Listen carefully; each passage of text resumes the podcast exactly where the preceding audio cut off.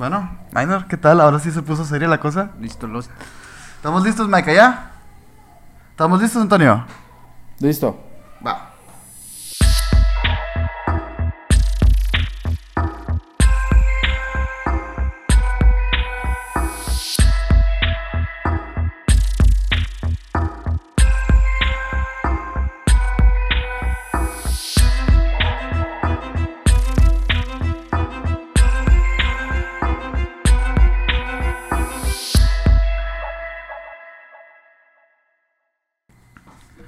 ¿Qué onda, Minor? ¿Qué onda, Sergio? ¿Cómo estás, güey? Muy bien, muy bien. muy emocionado por el capítulo del día de hoy. Sí. Porque es un capítulo bastante esperado, no solo por nosotros. Sí, ya nos habían pedido muchos en los comentarios. Mucha gente había estado pidiendo este gran capítulo que vamos a tener el día de hoy con un invitadazo súper, súper especial. Ahora sí nos van a hablar, o sea, de cosas de verdad, güey. Sí, ¿no? sí, o sea, no, no, no vamos a especular, no vamos a hacer. Vamos aquí a aprender tú y yo. Nos vamos Claro. a sentar y vamos a escuchar al buen Antonio Zamudio a que nos platique qué es la parapsicología, güey. Si existe, no existe, si está comprobado, no está comprobado, qué hay después de la muerte, güey. Casos increíbles que tienen por ahí. No, no, no. Increíble, güey. Y como ya lo dijo Sergio, aquí con nosotros desde la otra punta de México, Antonio. Zamudio, ¿cómo estás? Bien, bien, mis queridísimos amigos, muchísimas gracias por la invitación. Es un honor estar con ustedes y con su público y totalmente eh, abierto a cualquier pregunta, cuestionamiento, lo que ustedes quieran hacer. No, pues muchísimas gracias Antonio por haber aceptado la invitación. La verdad es que nosotros ya, ya habíamos estado como viendo la manera de llegar a ti. y no sé, se me ocurrió, dije, ok, pues le voy a mandar mensaje, voy a ver, vamos a ver qué pasa. Y, y afortunadamente pues me di cuenta que, que, pues eres una persona abierta a, a este tipo de colaboraciones y de, y de hablar de estos temas, sobre todo de exponerlos, que es lo que nos interesa el día de hoy para, para el público que nos va a escuchar. Así es, pero pues si hay algún despistado por ahí que no pueda leer bien el emblema que está atrás de Antonio, güey. Antonio es el fundador, director y todo lo que tiene que ver con la Agencia Mexicana de Investigación Paranormal, güey. Con más de 22 años de experiencia desde 1994, esta Así agencia ya está funcionando aquí en, en toda la República Mexicana y digamos en toda Latinoamérica, ¿no, Antonio? Ujú. Así es, amigo. Básicamente tenemos 27 años ya dentro de desde la fundación de la agencia, porque nosotros cuando, en mi caso, cuando yo fundé el organismo, eh, yo siempre lo vi con la finalidad de hacer algo más profesional. Desde mi niñez tuve experiencias muy extrañas, muy raras. Más allá de, de- de ser como la clásica anécdota de la persona que te dice, no, yo viví un fenómeno y, y te lo cuenta tal vez en su raciocinio desde que lo vivió desde, no sé, adolescente. Yo lo viví desde niño, desde que tenía cuatro años de edad, entonces este, de ahí creo que me marcó muchísimo y el hecho de, de estar también involucrado con o, o rodeado de gente que también me impulsó en esto, como mi padre que me compraba mis libros, no eran libros de cuentos de fantasmas, ¿sabes? O sea, eran libros más eh, de investigación. Entonces, yo recuerdo perfectamente una frase que nunca se me va a olvidar, que a mí me decía, todo lo que te aterra tiene que tener una explicación, Claro. debe tener una explicación. Claro, Entonces, eso pues sembró en mí eh, la búsqueda, aún a pesar que yo me aterraba, me aterraba ese tema porque a mí me, me sucedían cosas, ¿no? Entonces, eh, más allá de cualquier situación que me fuese tan eh, notoria un trauma como tal, pues me orilló a, a buscar la, la explicación científica, algo que jamás he dejado de, de dar siempre en pie aquí de los medios de comunicación que me invitan. Siempre he dicho que la investigación paranormal tiene que estar de la mano con la ciencia, no está alejada de la ciencia. Quien crea eso, pues simplemente es un charlatán, un ignorante. Claro. Totalmente de acuerdo contigo, la neta, Antonio. Y, y sobre todo que, digo, al final con esta trayectoria y con eso que te inculcaron en tu familia, has estado involucrado casi, casi en todo lo que tiene que ver con el paranormalismo, pues, ¿no?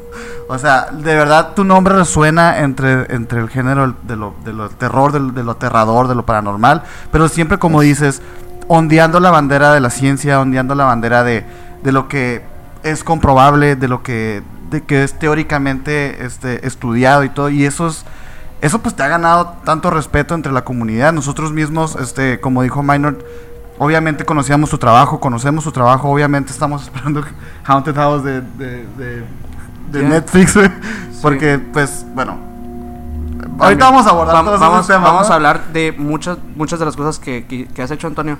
Pero bueno, antes que nada, para los- todos los que nos escuchan, si están en YouTube, te invitamos a que te suscribas a este canal de YouTube. También si estás en Spotify, ve y síguenos por allá para que puedas escuchar más de este tipo de contenido. Y nos pueden seguir en todas las redes sociales con Emisiones Podcast.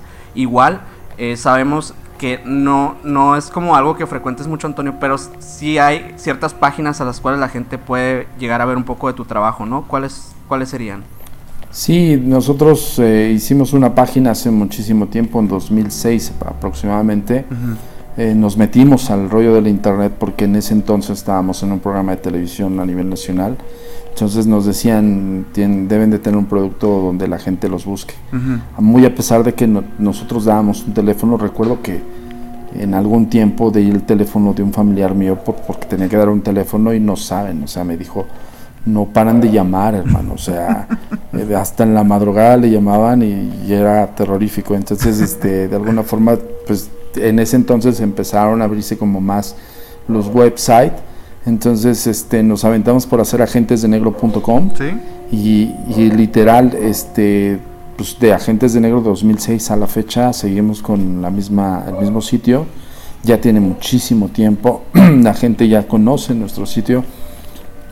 Y más allá de las redes sociales, yo sé de antemano que es una parte fundamental ahorita, pero híjole, eh, a mí me da mucha flojera. Yo soy de la vieja escuela, de la vieja guardia. sí me da como más flojerita hacer un contenido para unos followers, ¿sabes? Como que siento Claro. yo que desde mi punto de vista y con todo respeto a todos los que hacen esto, este, para mí es como más, tiene más valía a producir un contenido para una televisora, una televisora nacional, internacional, un, un, este, un canal, ¿no? Este, para mí tiene un poco, un poco más de valor que todo lo demás que yo respeto, insisto, eh, las plataformas y conozco varios amigos youtubers, entre ellos apenas hicimos otra colaboración con Luisito Comunica y este es un gran amigo mi- de, la agencia, entonces se le respeta mucho su trabajo porque pues, él es una imagen fuerte en lo que es en, en el área de los youtubers, ¿no? Sí, Pero claro. aún así, pues son, es otra comunicación. O sea, justo eso lo platiqué hace poco con él. La comunicación televisiva, la comunicación de internet es totalmente distinta. ya. No, y aparte- se va a aparecer. Es, es, es como, lo- como lo decíamos ahorita, pues al final tú realmente tus investigaciones no están dedicadas al entretenimiento, pues realmente tus investigaciones van, van en búsqueda de, de realmente, pues la verdad, ¿no? Sí, es, es, es divulgación tal cual. es como pues. divulgación, exacto. Entonces Sí, realmente, pues el, el hecho de que estés ahí a lo mejor haciendo una story o algo así, pues no, no, no va a calzar. Tú, tú vas a estar dando clases de dos horas y media, como lo que me estabas comentando Sí, ahorita. claro. Que igual y podemos empezar por ahí, me llama mucho la atención. ¿Podrías platicarles a las personas eh, a- esa- esas clases que das? Mira, eh, nosotros hemos hecho academia desde que fundamos el- la agencia. De hecho, una parte fundamental para que nosotros nos hagamos de nuevos investigadores, porque de repente suelen preguntar, oye, ¿cómo puedo formar parte del organismo? Ujú. Cualquiera puede formar parte del organismo siempre y cuando pase por los filtros de academia que les exigimos, les pedimos, ¿no? Entonces, una- un método que nosotros nos encontramos fue justo eso, bueno, nos presentaban sus credenciales académicas y decíamos, está bien, pero no tenían conocimiento en absoluto al tema o tenían un conocimiento medio o muy superficial. Entonces, eh, nos dimos a la tarea de hacer un sistema de educación hacia lo que nosotros necesitamos como organismo Claro. que vemos desde el contacto con el más allá hasta el, el psicodesarrollo de, de la percepción extrasensorial. Entonces, este, hice dos sistemas, dos talleres específicos y justo los llevé a cabo por el 2010. Empezamos en 2010 para hacer recaudación de nuevos, eh, nuevos ponentes dentro de la agencia, porque debo decirte que yo, yo soy, pues, evidentemente el fundador y el que sigue aquí y el que esperemos seguir por mucho tiempo. Claro, claro. trascienda pero este en mis filas han partido un montón de generaciones de investigadores, ¿no? Entonces muchos se forman dentro del organismo, otros toman las clases con nosotros y se, se integran dentro del organismo. Para nosotros es fundamental que no solamente la persona sea eh, aficionada al fenómeno. De, de hecho, yo insisto, yo a los 16 años dejé el relajito de meterme una cámara con en la noche, ¿sabes? O sea, Ujú. nosotros lo hacíamos cuando yo tenía 12, 10 años. Ok. Entonces, de repente, pues tenía una High 8, imagínense, una, 8 milímetros, para quien no conozca ese, esa versión de tape. esta. Será un tape. Es la que trae el minor tatuada en el brazo. Sí, exacto. Y, y nosotros nos metíamos con esa High 8. No tenía sistema Night, tenía un Song de dos LEDs. Y no eran LEDs, eran focos. Sí, Y- se y, calentaban. pues eh, se calentaba horrible. Tenías que. Una pila, tenías que comprar dos pilas que le duraban 60 minutos cada pila. Entonces yo me aventuré en ese, en ese afán. Pero cuando tenía 10, 12 años, o sea, de, de los 10 a los 12 años hice eso, a los 13 años. En, ese tiempo el- con- el, el Super 8 como tal, o sea, el, la cinta se podía manipular, o sea, hab- había, podía haber, podía existir evidencia falsa No. de cinta. No, porque te voy a decir, porque no teníamos acceso a ningún sistema de edición. Ok. Sí, claro. Era Yo la pura que cinta, se revelaba y vámonos. Ajá. Tendría que ser apenas algo orgánico, o sea, totalmente... Tu cinta, exactamente, tu cinta magnética y lo que se grabara es lo que está. Es lo que está. Sí, sí, sí. Eh, la, la bronca era conseguir, nosotros teníamos lo que es el, la reproducción en, en- en- ya sea por medio de la cámara, hacías el transfer hacia la televisión por RCA Mm. y tenías que revisar y ubicar los minutos. Hacíamos una calificación, lo que le llaman en- dentro de la edición una calificación de video. Entonces ahí tú ponías los minutos y los segundos y los milisegundos de donde habías podido te- obtener material y hay veces que lo dejábamos en ese lugar. O sea, no era como a- hoy, que sabes que, ah, no, pues corto clip y ya lo, lo almaceno y demás. No, aquí tienes que rebobinar todo y luego volverlo a revisar. Y si ya lo tienes bien detectado, pues ya lo marcas. En el cine era lo que el corte, así, el cut. Literalmente Literal, cortar, literal. cortar con, con tijera ahí. Y en esa Ajá, época te, con sí tijera. te tocó eh, recabar alguna evidencia. Sí, debo tener ahí un archivo. eh, de- bueno, imagínate, nos empezamos Sí, a, bueno. a, a meternos a... De hecho, yo recuerdo una investigación de las primeras que hice cuando así de, de hobby, que era un cine por acá, por, la, por donde vivían mis padres, en, en la zona oriente, que se llamaba el cine Zapata. Y de hecho tenía unos, unos Siqueiros originales que David Alfaro Siqueiros hizo unos eh, arreglos ahí en el cine decorativos y eran originales Siqueiros. Entonces de repente se, hubo dos incidentes en ese cine. Una vez se incendió y otra vez se metieron unos maleantes y empezaron a hacer sus desmanes y murieron gente. Entonces este, teníamos esa referencia histórica. Ujú. Pero yo te, te- te estoy hablando que teníamos esa referencia por los vecinos y por todo eso. Y nos agarrábamos, me agarraba mi High 8 de mi padre que, que era muy preciada, que me acuerdo que pues, la compró para vacaciones y todo este rollo. y yo la veía con la finalidad de tener una cámara para detectar para un poder fenómeno, grabar, ¿no? claro. Ajá. Me siento muy entonces, este, identificado. Sí, yo también. Sí está muchísimo. cañón, ¿no? Entonces la agarraba con todo lo que tuviese la cámara, porque mi padre sí tenía como la afición también del video, entonces compraba lentes y demás. Bueno, en aquel entonces para una High 8. Y de, ahí tengo la High 8, luego se las muestro. Órale. Está, está, está bien bonita.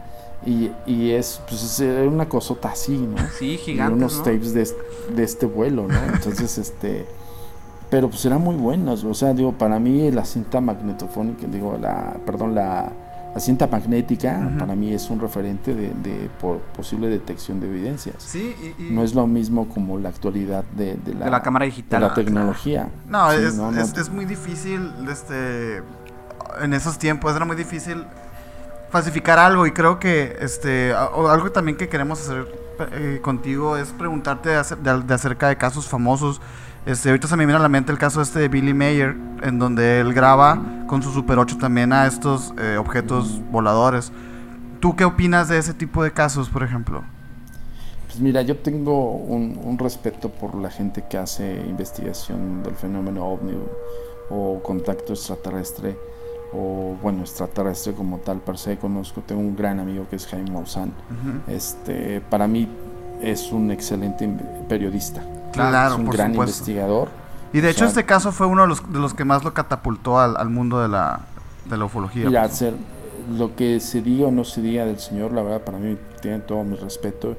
Y cuando tuve el gusto de conocerle en televisión, cuando él se da cuenta de, de la línea que nosotros manejábamos, estábamos, como- o sea, de hecho me dijo, tienes nuestro respeto porque es de par a par. Claro. Yo tenía veintitantos años y él ya tenía todos sus años. Entonces eso a mí me marcó también el hecho de decir, bueno, eh, pues este cuate también tiene la misma idea que nosotros, ¿no? Independientemente de lo que digan o no, él también se hace su labor de investigación. A, final del día nadie, casi, casi, nadie se entera de qué es, cuál es el behind de un investigador. Claro. O sea, nosotros mostra, en televisión mostramos una evidencia que te suele decir televisión tienes tres minutos, no tienes más. En televisión en vivo es así. Tienes tres minutos y en tres minutos tienes que contar la historia que está detrás del caso, la evidencia, explicarla, verla y repetirla y tener una posible conclusión. Tres minutos nada más. No, imposible. Por eso yo, por eso yo les decía que la comunicación es totalmente diferente a una red social, ¿no? Y bueno, entonces, este, eh, eh, perdón, te, quería comentar, te quería terminar lo del tema de Billy Mayer. Billy Mayer para mí, yo se lo comenté incluso a Jaime Mozán fue un, este, un tipo muy connotado porque en su tiempo, para su época, el hablar del contacto de extraterrestres y el tener estas grandes imágenes de platillos volantes y las chicas alienígenas tipo Miss Clayton, pues este, evidentemente para ese entonces, para la gente, ver una chica con atuendos estrafalarios, pero al final ya estabas viendo un, ser humano, pues en ese entonces hubo mucha gente que se la creyó como mucha gente hoy se puede creer cualquier falacia que te pueda girar en internet, ¿sabes? Claro, eh, la ignorancia sigue estando latente en todas las personas. Yo siempre les ponía en la mesa a, Jaime o a, Johanan Díaz, que también es un gran, gran amigo mío y colaborador, que es un gran experto del fenómeno ovni, este, que es casi de mi generación de, de época. Yo les planteaba a los dos, porque el ser humano siempre trata de ver a un extraterrestre como similar a él. Si las condiciones eh, atmosféricas, climatológicas, todo lo que gira en torno a otros planetas, pues los que, los que conocemos, pues son totalmente adversas a la Tierra. Entonces, este, dos de, los dos me contestaron lo mismo. Dice, lo que pasa es que el ser humano no tiene la capacidad de vislumbrar lo que no puede, lo que no jamás pudo haber visto. Sí, por supuesto. Eso entra un poco como en la teoría de la campana de la verdad también, ¿no? Sí, claro, claro. O sea, en el supuesto de que estos seres sean tan inteligentes como presumen, al final ellos van a querer como de alguna manera camuflajarse o, hacerse pasar de una manera para que nosotros podamos absorberlo, pues, ¿no? Sería, sería incluso un poco contradictorio, porque te voy a decir por qué. Porque aunque ellos en evidencia, se han tenido posibles evidencias de, sus visitas, pues les está fallando el camuflaje. ¿Me explico? claro. Entonces, ¿por qué pensar que una persona, un ser que viene de otro planeta con toda la tecnología para surcar el universo, llegar hasta tu planeta, pasar tu, tu atmósfera, entrar a tu planeta y que sus elementos tecnológicos no se distorsionen con la intemperie y los climas de, la Tierra, que no sabemos si es metal u otra cosa que utilicen, no sabemos si al momento de la fricción de entrar a la atmósfera se pueda desintegrar, ¿me explico? hay muchos elementos, peros para decir sí o no. Yo, por ejemplo, sí creo, sí creo en el sentido de I want to believe, de que hay inteligencia en otros planetas. Pero lo que sí no pudo aceptar así de, del todo es que haya, por ejemplo, contactados. O, que, estén entre nosotros. ¿Me explico? Los infiltrados y todo esto. Exacto, porque ahí entraría el asunto de que pues, entonces su camuflaje vale para dos cosas. Entonces, si, si su camuflaje falló, pues, imagínense, son tan vulnerables como nosotros. Claro, por supuesto. Claro. ¿Y qué, qué piensas de, de, estas teorías que hablan de de que este supuesto ser extraterrestre en realidad es un viajero del tiempo que viene esta, esta, la misma humanidad a reparar las cosas de la historia. Creo que ahí estamos hablando, yo te voy a aplicar una, una teoría de, la psicología, el, egocentrismo del propio ser humano. o sea, por supuesto. El, el ser humano no, no se puede minar por debajo de la propia eh, vamos por la propia creación del ser humano. Por eso te dice, pues hay un, alguien más elevado que nosotros, más evolucionado, pero somos nosotros. Exacto, no puede haber algo más, pues no. Sí, Entonces ahí ya destruye totalmente la teoría, porque ahí estamos hablando evidentemente de el que se cree superior, pero obviamente está evolucionando. Con toda la tecnología que tenemos estamos evolucionando, pero hay alguien más evolucionado que, que nosotros. pero siguen siendo seres humanos, ¿sabes? Sí. yo, yo me iría más bien, yo me iría tal vez, yo les pongo así en la mesa, porque de estas pláticas las hemos tenido in- intensas con grandes colegas y amigos. Yo me iría más bien con, con- con el misterio de las culturas antiguas. Claro. Y, y como, y como ellos sí estaban totalmente avanzados y civilizados por muchísimo más en todo, en tecnología, en sabiduría, en revolución social, en todo lo que ustedes se imaginan a nuestra época. ¿Quiénes son? Para mí, las cinco civilizaciones más importantes. Los egipcios, los mayas, los aztecas, los atlantes, porque sí se habla de la Atlántida, ¿Y Perú? Y los, y los nórdicos. Mm. Esas cinco civilizaciones están súper más avanzadas que todo lo que conocemos en la actualidad.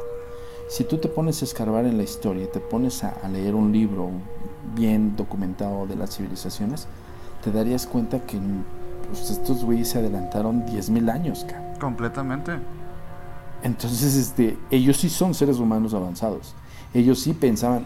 Y, y- y el hecho de pensar que justo por la cuestión, este, pues si tú quieres, de- del Cristo para acá, porque se cuenta en, en calendarios, estamos en el Juliano, o en el Gregoriano, no me acuerdo, así se me, se me va un poquito el patín, creo que es el Juliano Creo que es el Juliano.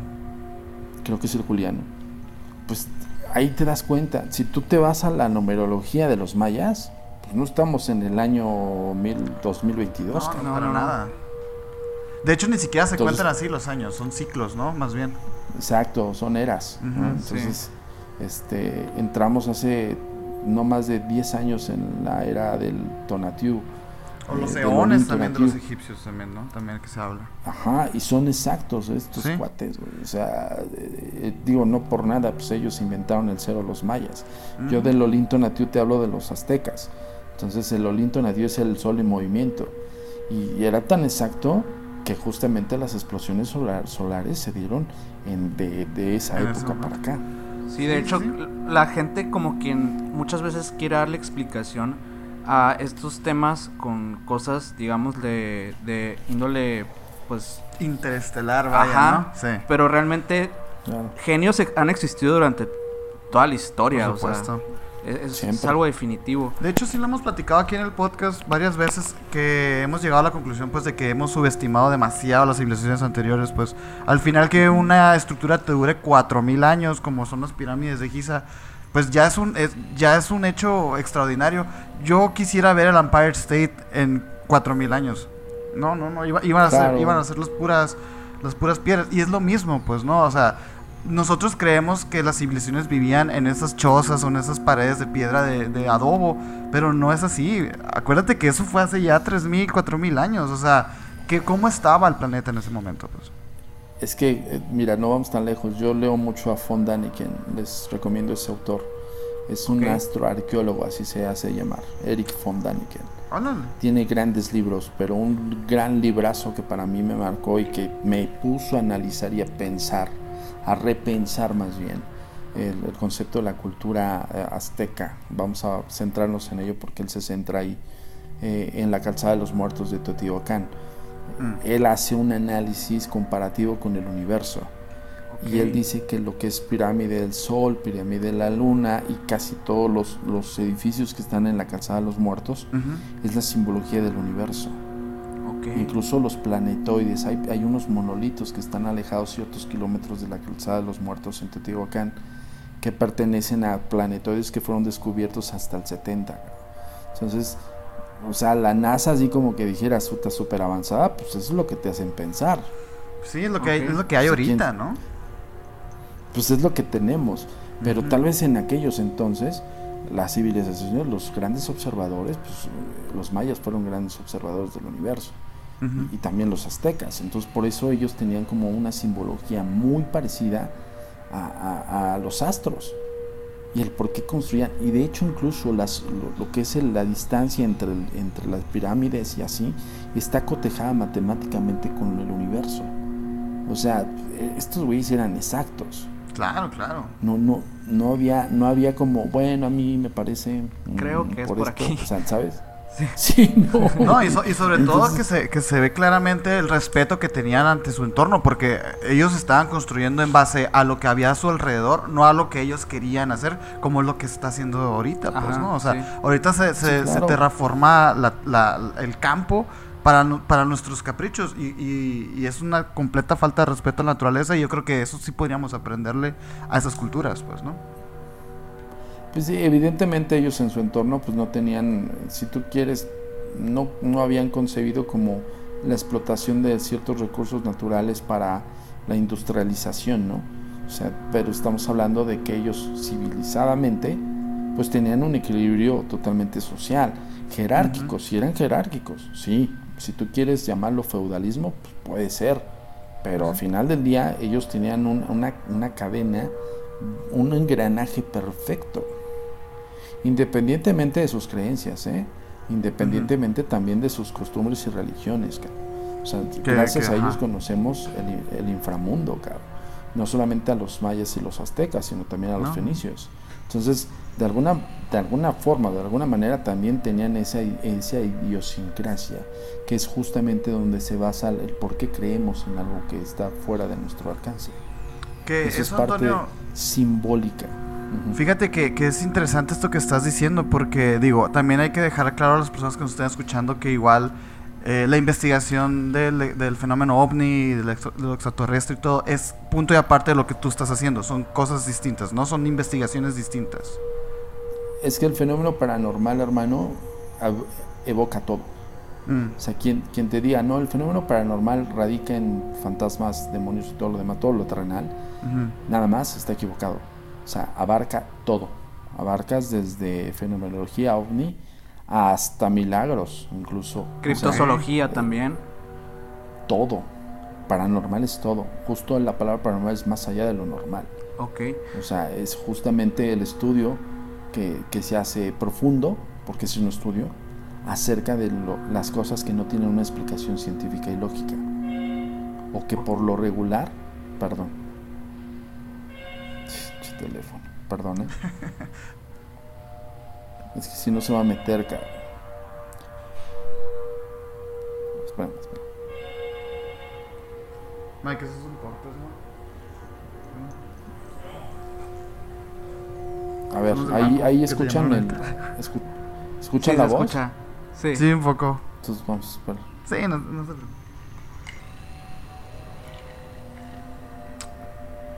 Listo, bueno. Eh, Va, es lo que yo les explicaba. 3, 2. El, el asunto del, del concepto paranormal, ahora, de ahí deviene el concepto del estudio. Y de ahí profundizamos en, en grandes escritores. Yo les hablo de, de, por ejemplo, mis bases, eh, Freud, ¿no? Por ejemplo, una de las bases estructurales, incluso me, me hizo que me orillara a la, a la psicología Sí. tú tienes que saber de psicología para entender y poder eh, de alguna forma asimilar la parapsicología. Es la más estructural, la psicología. En la tesis de la parapsicología, el primer fundamento es el análisis de la psique humana, justo con estos, estos fenómenos. Y de ahí radican un montón de fenomenologías, tanto el contacto con el más allá, como la telepatía, telequinesis, precognición, este, vidas después de la muerte, perdón, vidas eh, pasadas, todo ese tipo de cosas. Claro. La base estructural de la parapsicología es la psicología. Tú no puedes decirte parapsicólogo si no has pasado por la psicología y has terminado tu carrera de psicólogo. Sí, por O sea, supuesto. no puedes decirlo. Eso vas de, es Porque más. entonces... Sí, claro, porque entonces entrarías, imagínate, yo, yo les pongo esto en la mesa. Un caso para nosotros es tan especial y tan, tan singular y tan importante que para nosotros es importantísimo saber primero analizar la psique de la persona para poder tener un discernimiento científico antes de tener un discernimiento paranormal.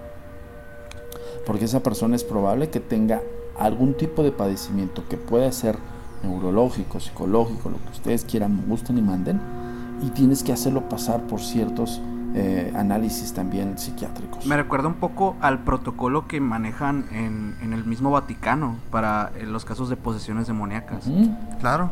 Que incluso hay, hay, hay varias entrevistas de algunos de estos exorcistas que hablan de que reciben ellos cientos de casos al año y que solamente terminan eh, realmente eh, haciendo estos trabajos para tres o cuatro casos al año.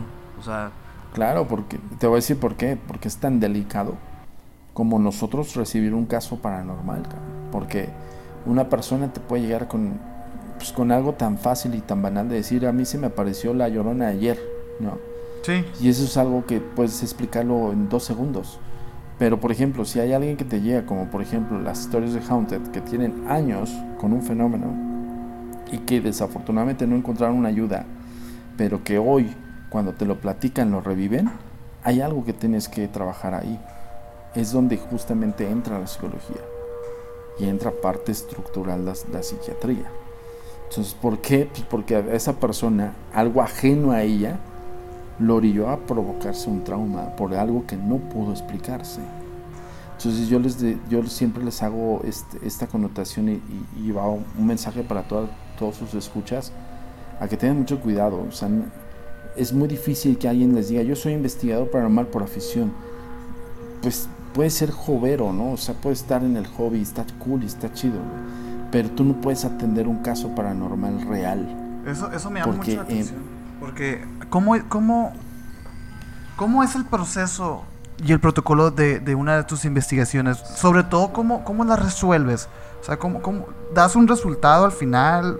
este, no sé. Antes de que contestes, Antonio, también quería, eh, bueno, dentro de esta misma pregunta, eh, realmente hay, creo que mucha confusión entre muchas de las personas en el tema de que el investigador paranormal es como un cazafantasmas. Mm.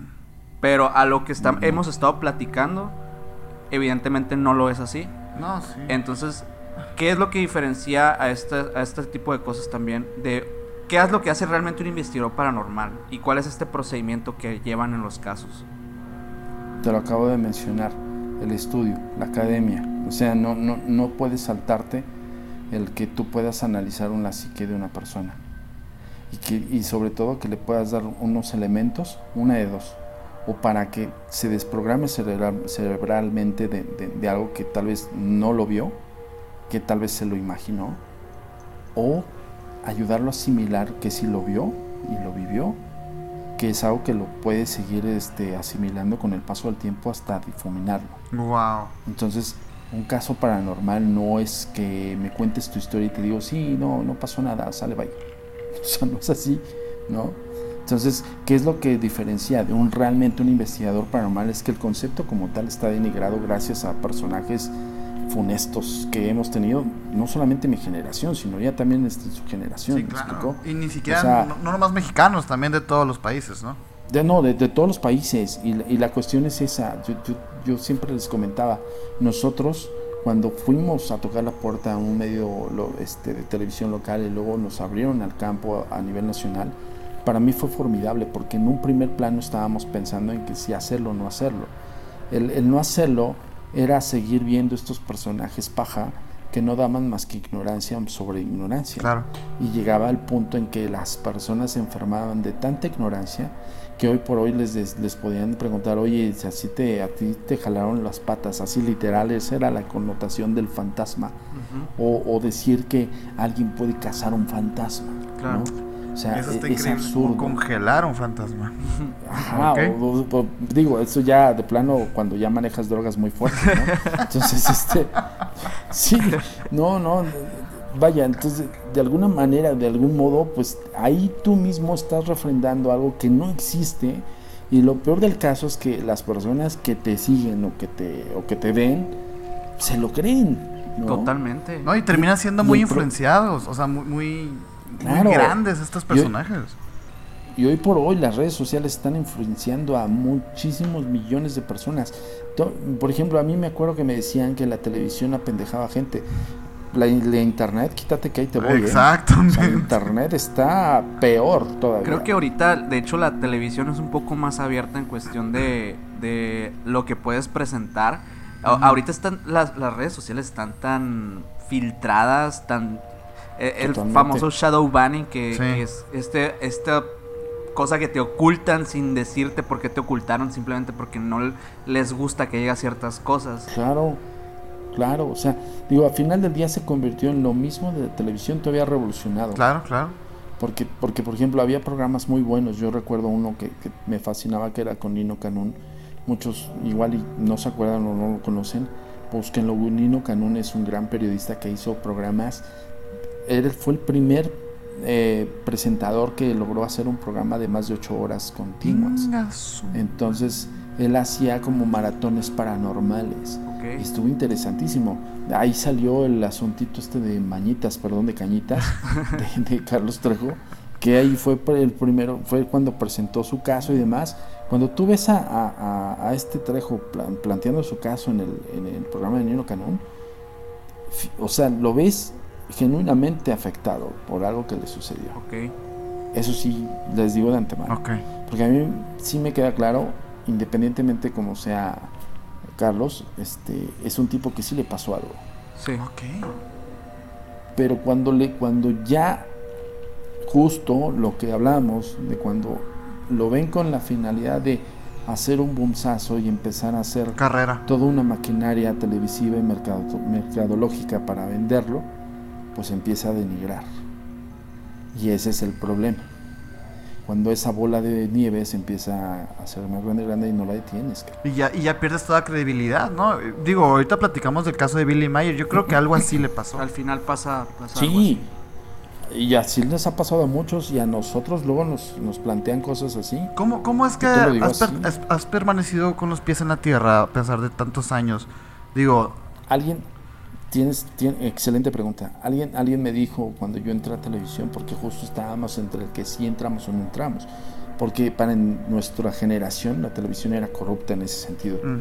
Entonces nosotros veíamos, pero veíamos grandes ponentes. Por ejemplo, yo, yo recuerdo un reportaje magnánimo de Jaime Maussan de, de los narcosatánicos. o sea, él, me, él me enganchó de su reportaje de, de narcosatánicos ya cuando empezó a meterse el tema del fenómeno, ovni, vi grandes reportajes con, Jaime Maussan. O sea, este, este, enganche fue de que también su línea editorial de Maussan pues era limpia, me explicó.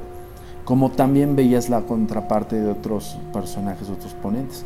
A mí también me tocó la generación en la cual yo estaba con la ponencia científico paranormal donde hablábamos de tecnicismos, hablábamos de explicaciones, casi nadie sabía que era parapsicología, nosotros empezamos a hablar de ello. Y, de hecho nosotros, a nosotros nos decían, son muy técnicos. Y yo le decía, es que tú crees que la gente es pendeja, no es así. Completamente. Entonces, entonces, no subestimes la inteligencia de los que te están viendo. Ellos lo van a entender y en algún punto van a poder asimilar que esto sí tiene una academia, ¿no? Y eso fue nuestra labor, eso fue mi parámetro de límite donde ya no entraba el asunto de, la parafernalia televisiva, donde ya no era como, oye, este, agencia mexicana, vamos a llevarlos con, pues no sé, con el, ritual de la bruja, no sé qué. Yo les decía, no, no, no, no y no. Y el productor en un punto se enojaba conmigo y me decía, es que tú estás aquí porque yo te lo digo, y si no te gusta me retiro, no pasa nada. Ya no podía porque ya éramos un icono dentro de la televisión, entonces me decía, ok, entonces había otro productor asociado que es uno de mis mejores amigos y de hecho uno de mis eh, primeros productores de mi primer programa como protagonista, que es un programa documental en el 2011 que se llama Código Paranormal. Recuerdo perfectamente sus, sus, palabras de él, decirle, oye, ¿sabes qué? Pues tienes a todos los demás payasos, estos güeyes no son payasos. Así le decía, no los quieras meter en la caja de los payasos. ¿Quieres tus payasos? Están ahí. Ellos no así nos defendía. Entonces yo me acuerdo perfectamente eso. Y yo le decía, pues oye, muchas gracias Jaime, ¿no? O sea, gracias por, por, por esto, esta emoción y este respeto que nos das al trabajo. Dice, es que México necesita profesionales del tema. Dice, y no hay que tocarlos. Así me decía.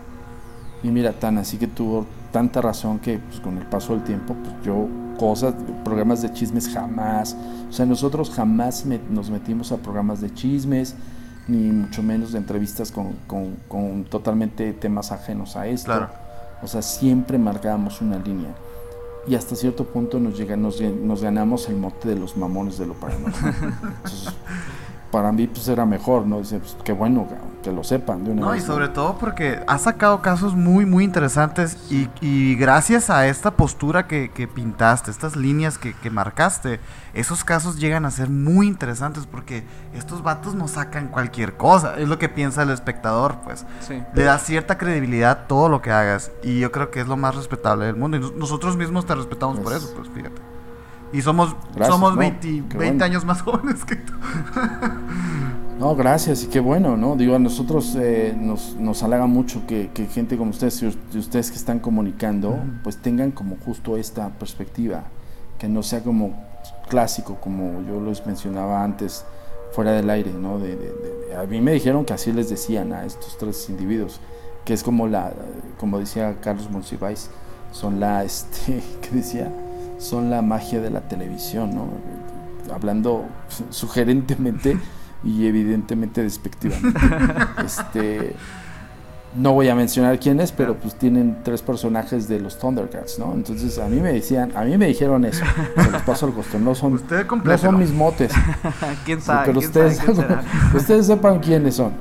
Solamente les voy a decir reptilio, mandrilo y, y quién más, chacalo, ¿no? Entonces, Oye, Antonio, eh, ya. me gustaría platicar un poco de, de lo que, obviamente, tu traba- de uno de los trabajos más recientes que tienes, que fue junto con Netflix en Houted Latinoamérica. Sí. Eh, pues fueron, fueron algunos casos los que presentaste ahí. De hecho, pues tuve la oportunidad de ver toda la serie y la verdad me encantó. Obviamente todos los casos están increíbles. Me gustó mucho más incluso que la serie estadounidense que también la había visto. Porque los casos se me hicieron un poco más, de hecho, más cercanos, ¿no? En el, en el sentido que me sentí más en el contexto de, de, Claro. de, de eso, pues. Eh, ¿Podrías platicar un poco de, de cómo fue, cómo se dio, pues, principalmente el, el tema de, de, pues, la colaboración y esto? Sí, claro, claro. Mira, eh, yo te lo digo de antemano. Todo lo que hagas dentro y fuera del tema, en el- nuestro caso yo me dedico al 100% a esto. Yo como, vivo, duermo, despierto con el fenómeno paranormal. Es un modo de vida. Entonces, he hecho tantas cosas, he participado en tantos programas de televisión. Perdón, tengo cuatro programas de televisión propios. Eh, cuando yo te hablo de propios, es de que nosotros somos los estelares. Código Paranormal, Cuenta Final, eh, Bitácora Insólita y Archivo Sobrenatural, que es de estudio.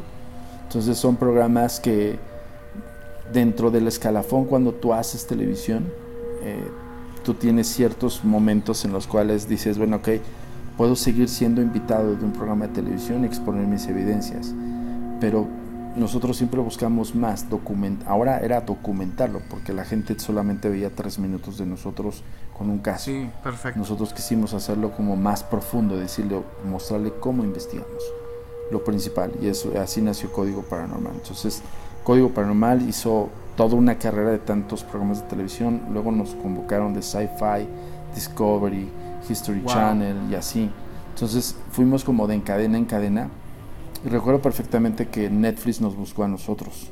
Nosotros no fuimos a tocar la puerta a Netflix, es algo que lo digo siempre con orgullo y ellos también lo saben y, y también lo aceptan así.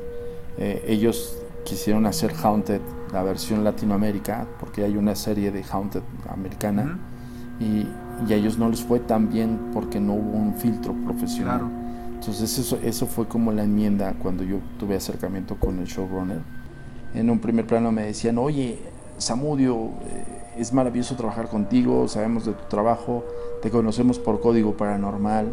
O sea, ellos vieron Código Paranormal, Wow. imagínense, ¿no? Hasta dónde llega el punto donde dices, eh, un programa de televisión que fue a nivel nacional en Estados Unidos, luego le dio la vuelta a Centro y Sudamérica en 2011, 2012 y 2013, y luego Azteca, Azteca América lo compra en 2019 y lo vuelve a meter en Centro y Sudamérica. Entonces ellos ya conocían el trabajo de la agencia por medio de un, pro- un primer Fíjate. programa de televisión propio, que, que es cuando tú ves la dimensión de, de a dónde Sí, llegas. de la- ¿no? de la- la- Y- y- el alcance de tu trabajo, ¿no? Que muchas veces, como es un, es un trabajo tan especializado, pues a veces es complicado que, como darte cuenta de qué tanto, a qué tanto estás llegando con ello. Sí, claro, y 10 años después, sin esperarlo, sin pedirlo, o sea, digo, yo soy aficionado de Netflix porque me encanta ver las películas o las series en mi pantalla. sin esperarlo. Yo he visto grandes amigos también, tengo grandes amigos cineastas que han tenido películas ahí y me daba gusto, decía, pues qué buena onda, ¿no? Qué bueno que estás. Y todo el mundo decía, es que llegar a Netflix es lo más prime. Entonces decía, pues oh, está cool, ¿no? Pero ni por aquí me pasaba, Entonces, cuando me convocaron, hicimos una junta y justo ese es el tema donde tú defiendes, o en mi caso yo defiendo mucho, cómo es la línea de investigación de nuestro organismo.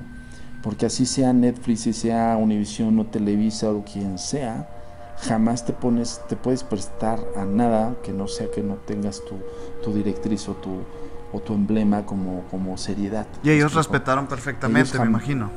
Sí, pues un nivel profesional, no, no. Ah. De hecho, te, digo, este comentario casi no lo sabe, pero en una junta de dirección me, me dijeron, oye, ¿y cuántas historias crees que nos puedas este, arrojar a la semana? Le dije, como que cuántas historias, cuál es tu expectativa de historias, porque yo de historias pues te puedo sacar de la manga 10 mil. Digo, pero si quieres casos paranormales reales, hermano, le dije, creo que no estás equivocado en contratar un equipo de investigación. Gran respuesta. Gran respuesta.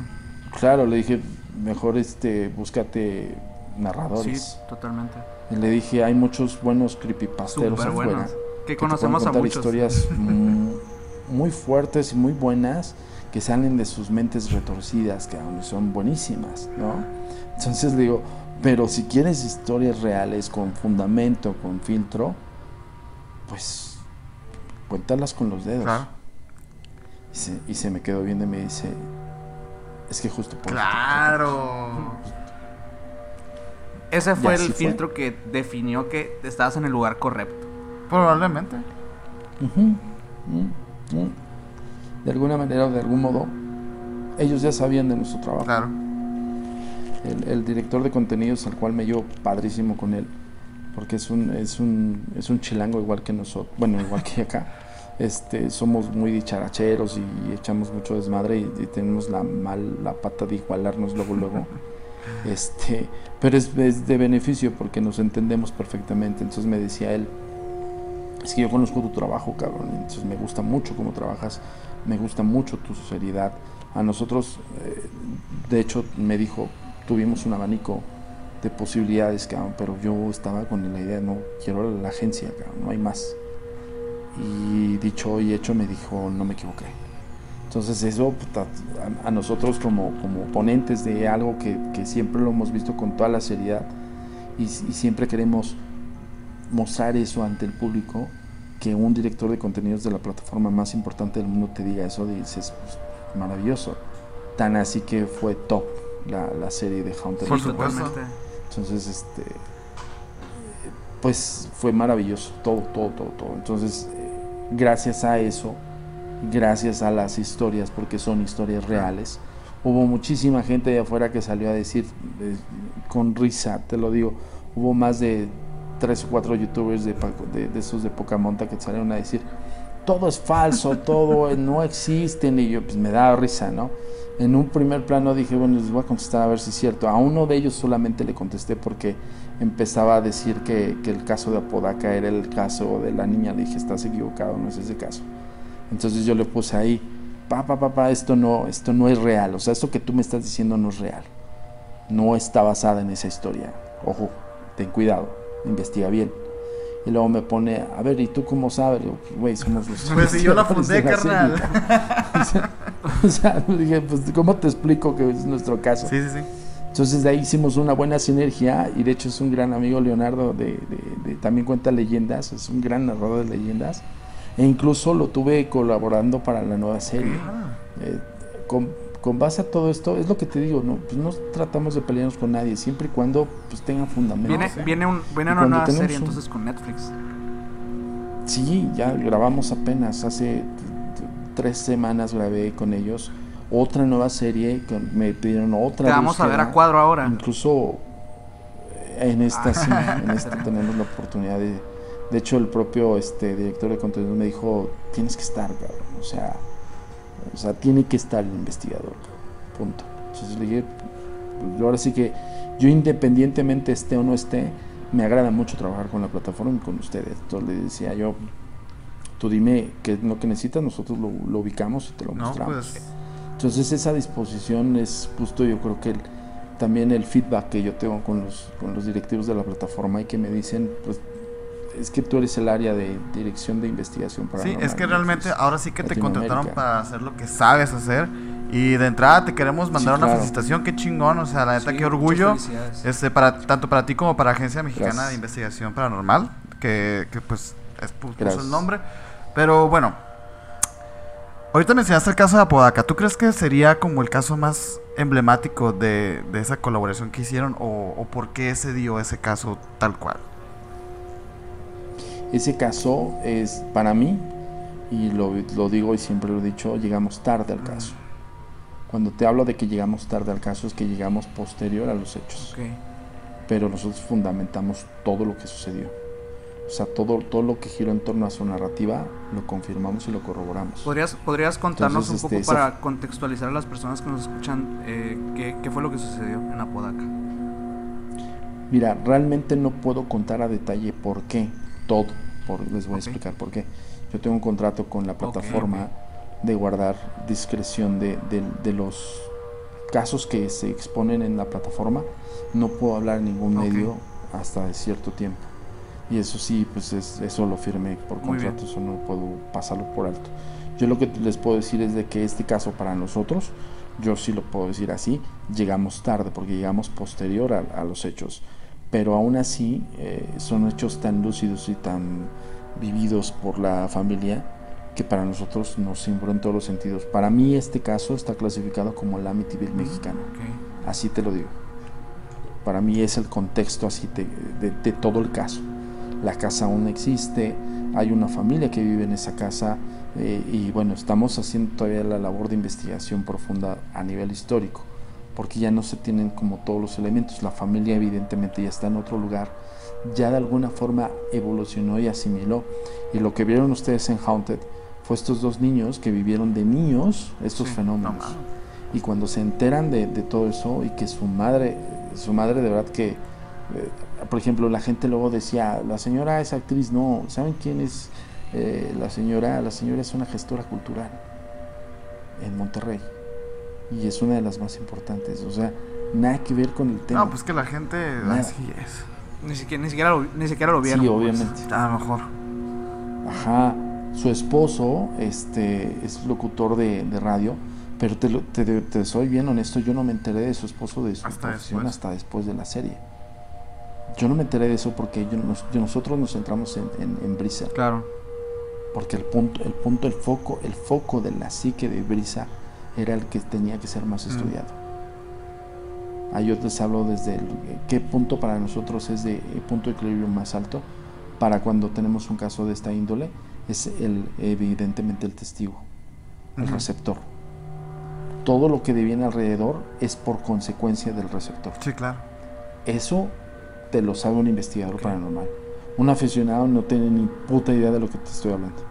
Entonces, este, es, posible que en, en, alguno de estos casos eh, solo exista un receptor del fenómeno como tal. O, o sea, que alrededor de. que obviamente, evidentemente estén pasando cosas, pero que solamente el receptor las pueda captar. Sí, por supuesto, y hay muchos casos así. Y de hecho, de esos casos, hace poquito hablamos en, en, en la colaboración con Luisito. Estamos en la hora perturbadora con él este, en su podcast y hablamos justamente de, manicomios. Y yo le comentaba a él que en los manicomios hay internos que no tienen ningún padecimiento psicológico. Son receptores. por el estilo, sino son perceptivos nada más. Exacto. Y fueron personas que fueron únicamente ellas las que vivían los fenómenos. yo conté una, conté una anécdota de, dos casos que me, que me refirieron en, en aquellos entonces en los manicomios, pero no los puedo adelantar mucho para hasta que escuchen el podcast de Luisito. Pero este, pero son casos de estos que fueron únicas personas que no las entendieron, no las comprendieron y desafortunadamente la familia como no vive, no entiende, no comprende, cree que esa persona se está volviendo loca. Y lo primero que hace es recluirla en un Tengo tengo una, una tengo dos preguntas. Eh, con respecto a, eso que acabas de decir, ¿cómo sabemos, cómo, cómo podemos estar tan seguros y, poder comprobar que en efecto es una persona receptora y no una persona que padece algún trastorno? ¿Cuál es la diferencia? O, Ah, claro. Y eso, excelente pregunta. Porque este, muchas veces a nosotros, nosotros no mostramos el behind de todo lo que tenemos detrás del, de este organismo. Este organismo es tan grande como el emblema que ves aquí. O sea, eh, en este organismo intervienen científicos, intervienen especialistas, intervienen profesionistas, intervienen nosotros como investigadores, académicos. O sea, hay un, hay un colectivo que hace que la agencia pueda sustentar y fundamentar. Siempre. No es tanto la percepción de, o, o si tú quieres la conclusión del investigador, que yo tengo años y tengo mucha academia, pero no es mi punto de vista. Yo sabes que hago en un caso, como lo hace la iglesia, lo refiero a especialistas de nuestras, de nuestras arcas de, la agencia. Entre ellos incluso van a conocer en esta nueva serie uno de nuestros especialistas. Por primera vez vamos a revelar su nombre y va, va a hablar de, de, lo que hace la labor dentro de la agencia. ¿no? Entonces es un, es, un, es un psiquiatra, eh, es una eminencia. Eh, este cuate trabaja para la Sedena. Con eso les digo todo. Pues Entonces colabora con nuestro organismo. Entonces, ¿cómo lo fundamento? Justo cuando yo tengo una duda acerca de una persona, independientemente la tenga o no la tenga, tiene que pasar por ese filtro.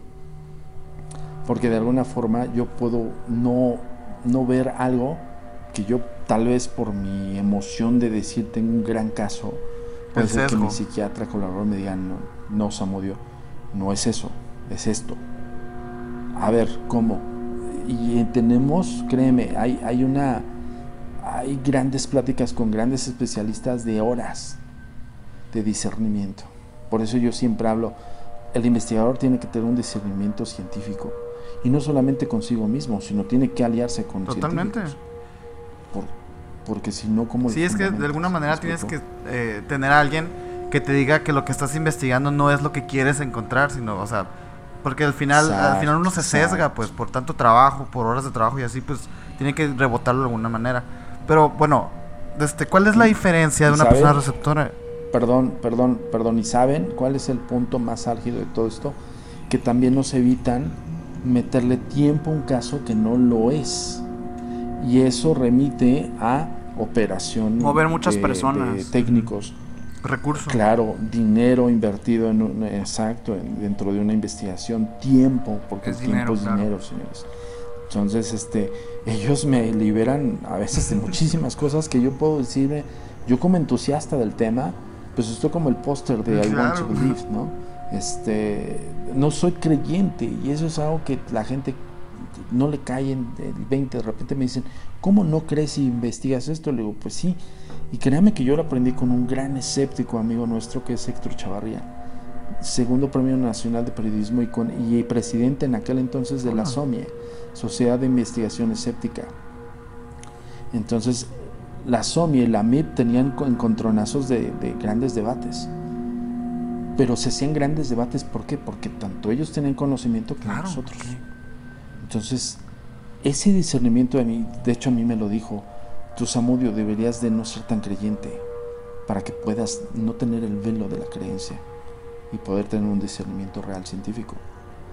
Y tiene toda la razón. Claro, eso es, es la base, es la base del perfil de, la ciencia, ¿no? El, el, investigador, claro. claro. Lo que te exige, pues realmente, la imparcialidad. Sí. Claro, claro, y comprobaciones siempre, constantemente. Por eso cuando, cuando alguien me sale a decir, por ejemplo, con casos como de la Narvarte, que son objetos volando y que nosotros ya los pasamos por todos los filtros, ya lo comprobamos, ya tuvimos discernimiento científico y tecnológico. Cuando alguien me sale a decir es que es falso, siempre salgo, salgo y les digo, a ver, claro, pues o sea, yo les voy a decir como James Randi, te doy un millón de dólares si me demuestras. Claro, porque tú eres el primero que no cree en esto. Sí. Exactamente. El caso este de la Narvarte es del chico que, que vuela el teléfono, ¿no? Sí, sí, sí, son, De hecho, podemos, podemos en esta parte pasar un poquito de esos clips. Ahí después que, sí, claro, los claro. y los mostramos aquí. Sí, de, de hecho ese caso eh, tiene muchísimo, muchísimos pros del por qué es irreal y muchísimos eh, contras del por qué no es real. Eh, más pros del real, porque uno, él fundamenta de alguna forma porque dice, no me creen en mi casa, no me cree mi esposa, no me cree mi familia. Incluso hay datos que yo no arrojé en la entrevista con Jordi. Por ejemplo, él, él tuvo un proceso incluso de buscar a un padre. Recuerdo que, que el primer padre que llegó a su departamento, él le dijo, esto me rebasa, A esto es más fuerte para mí. Eso, eso yo no lo revelé, pero eso, ese dato está. Incluso tengo video cuando fue el padre, o sea, porque él, él grababa todo. Él me decía, yo documenté todo, porque en el- la labor que yo ya él hacía dentro de- del CISEN, pues tenía que estar súper equilibrado, cabrón. Entonces me decía a mí, yo no puedo llegar a contar esto en mi trabajo porque me corren, cabrón. Si, si bien me va y si mal me va, me recluyen en algo psiquiátrico. ¿no? Entonces, este, ahí estamos hablando de palabras mayores, de cómo una persona puede, puede incluso falsear su, su libertad y su integridad física y mental por contar algo que le está sucediendo. Por eso él busca, más bien ni él, sus padres nos encuentran a nosotros. Entonces es algo que, para nosotros es muy valuable por todo el contexto. No nos llegó por habladas, no nos llegó por un amigo, nos llegó directamente a la, a la redacción de la agencia. Tomamos el caso, nos entrevistamos con este chico casi a los dos días después de que nos contactaron y de ahí empezó todo el caso. Para nosotros, para él ya tenía años. Sí, sí, sí. ¿Sí me explicó? Entonces, incluso hace poco me, me- me mandó un mensaje que me dijo, oye Samudio, ya regresó. Sí, porque había, había- se había ido, ¿no? Hace poquito. Esa fue la resolución del caso. Ya se- o sea, la solución del caso es que él asimiló con, que estaba, con quién estaba contactando y él tuvo contacto directo con él. El enfrentarse a un hecho de esta índole, él lo hizo consciente de que eso, pues quería mencionarle o quería decirle algo.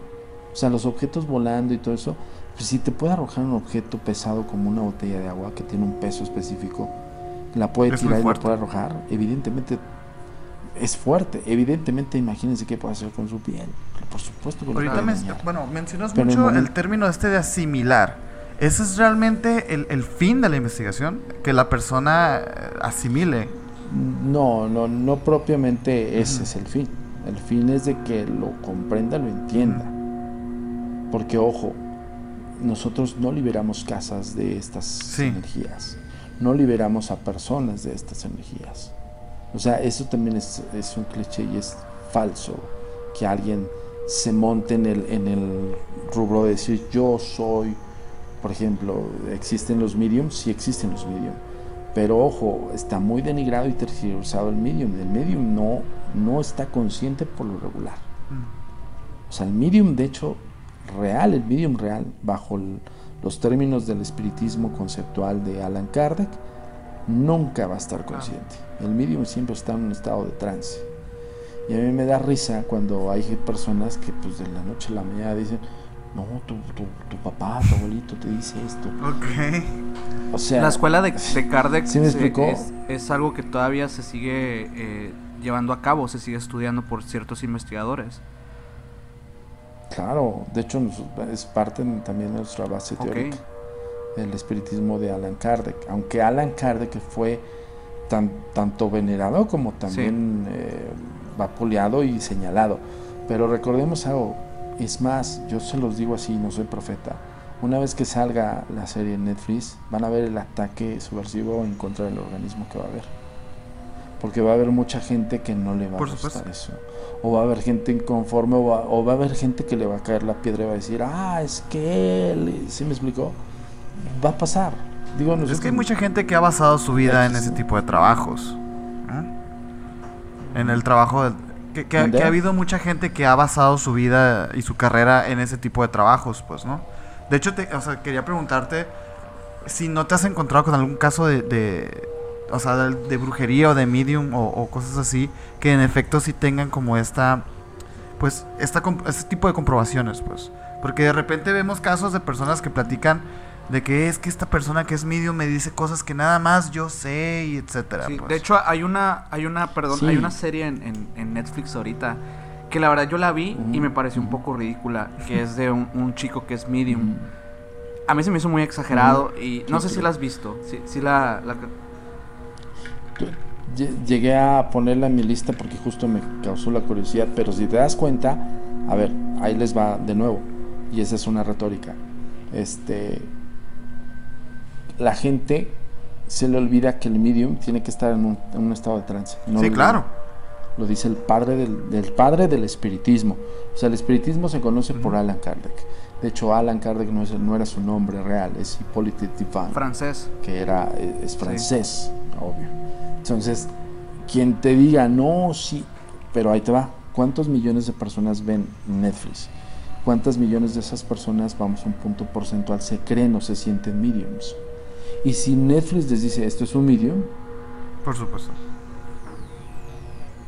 La, gente se va a autosugestionar y se va a dar, poner en el papel de que sí, es que yo escucho, ojo, una cosa es la percepción extrasensorial y eso es consciente. Y es muy probable que haya personas que tengan interacción con entidades espirituales, que es muy diferente a un medium. El medium es un canal no es, no es este interlocutor. y el perceptivo es interlocutor. Esa es la gran diferencia. Pero el perceptivo, como lo está viendo o posiblemente lo está escuchando, lo está sintiendo, su capacidad cerebral no le da más para decir, interpretar o decir todo lo que está arrojando el espíritu. Y créeme que lo piensa dos veces a decirse medium porque sabe que ese espíritu que le está diciendo cosas, pues lo puede visitar a todas horas o debajo de su cama en la noche. Como la chica que del caso que tuviste esta psicofonía, ¿no? Sí. En donde le, pides el nombre y, pues se niega a darlo, ¿no? De hecho, aquí antes de, seguir hablando, vamos a ponerles el video para que lo puedan eh, ver por un momento. Oye, nena, ¿cómo te llamas, Samantha qué bonito nombre. ¿Y cuántos años tienes? Cinco. Cinco añitos, qué bonito, bebé. Oye, ¿y tienes hermanitos? Sí. Y un amigo. Órale, ¿y viven aquí contigo? Sí. ¿También tu amiguito? Sí. Oye, ¿y, ¿y cuántos años tiene tu amiguito? Cinco. Ah, tiene tu edad y juegas con él. Sí. Oye, ¿y cómo se llama? No quiere que te diga. ¿Y por qué no querrá que, nos digas? ¿No quiere jugar? No. Ah. Oye, y este... ¿Cada cuándo lo ves? Siempre. Ah. ¿Y lo ves en toda tu casa? Sí pero juega contigo. Sí. Qué bonito, Muchas gracias.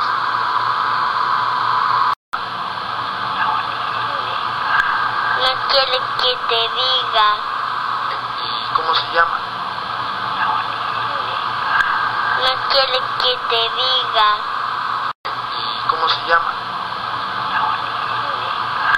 No quiere que te diga. Ese caso está muy bueno, ¿eh? O sea, los dos casos, este tanto el de la psicofonía como el del video del chico, se me hacen increíbles, pues, o sea, son muy fuertes. Es que mira, por ejemplo, la psicofonía de Kinder, 2006 la hicimos pública en, en, el programa de televisión. Evidentemente está documentada en una grabadora análoga. Nosotros dimos solamente un contexto muy superficial del caso hablamos nada más del, fenómeno que es percepción extrasensorial en los niños y del cómo es confundida con amigos imaginarios, ¿no? en etapas de, por lo regular en la niñez de aproximadamente desde los 2 a los 6 años.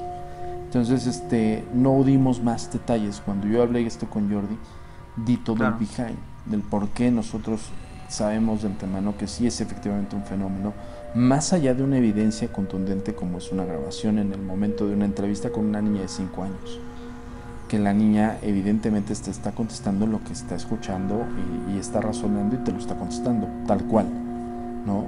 Y cuando ella así a su vez le hace caso a algo que no, no estábamos viendo todos nosotros que estaba ahí y que aceptó la orden, porque fue una orden, este, pues a nosotros ya nos da un referente de decir, ok, si hay algo aquí más aparte todo el antecedente histórico.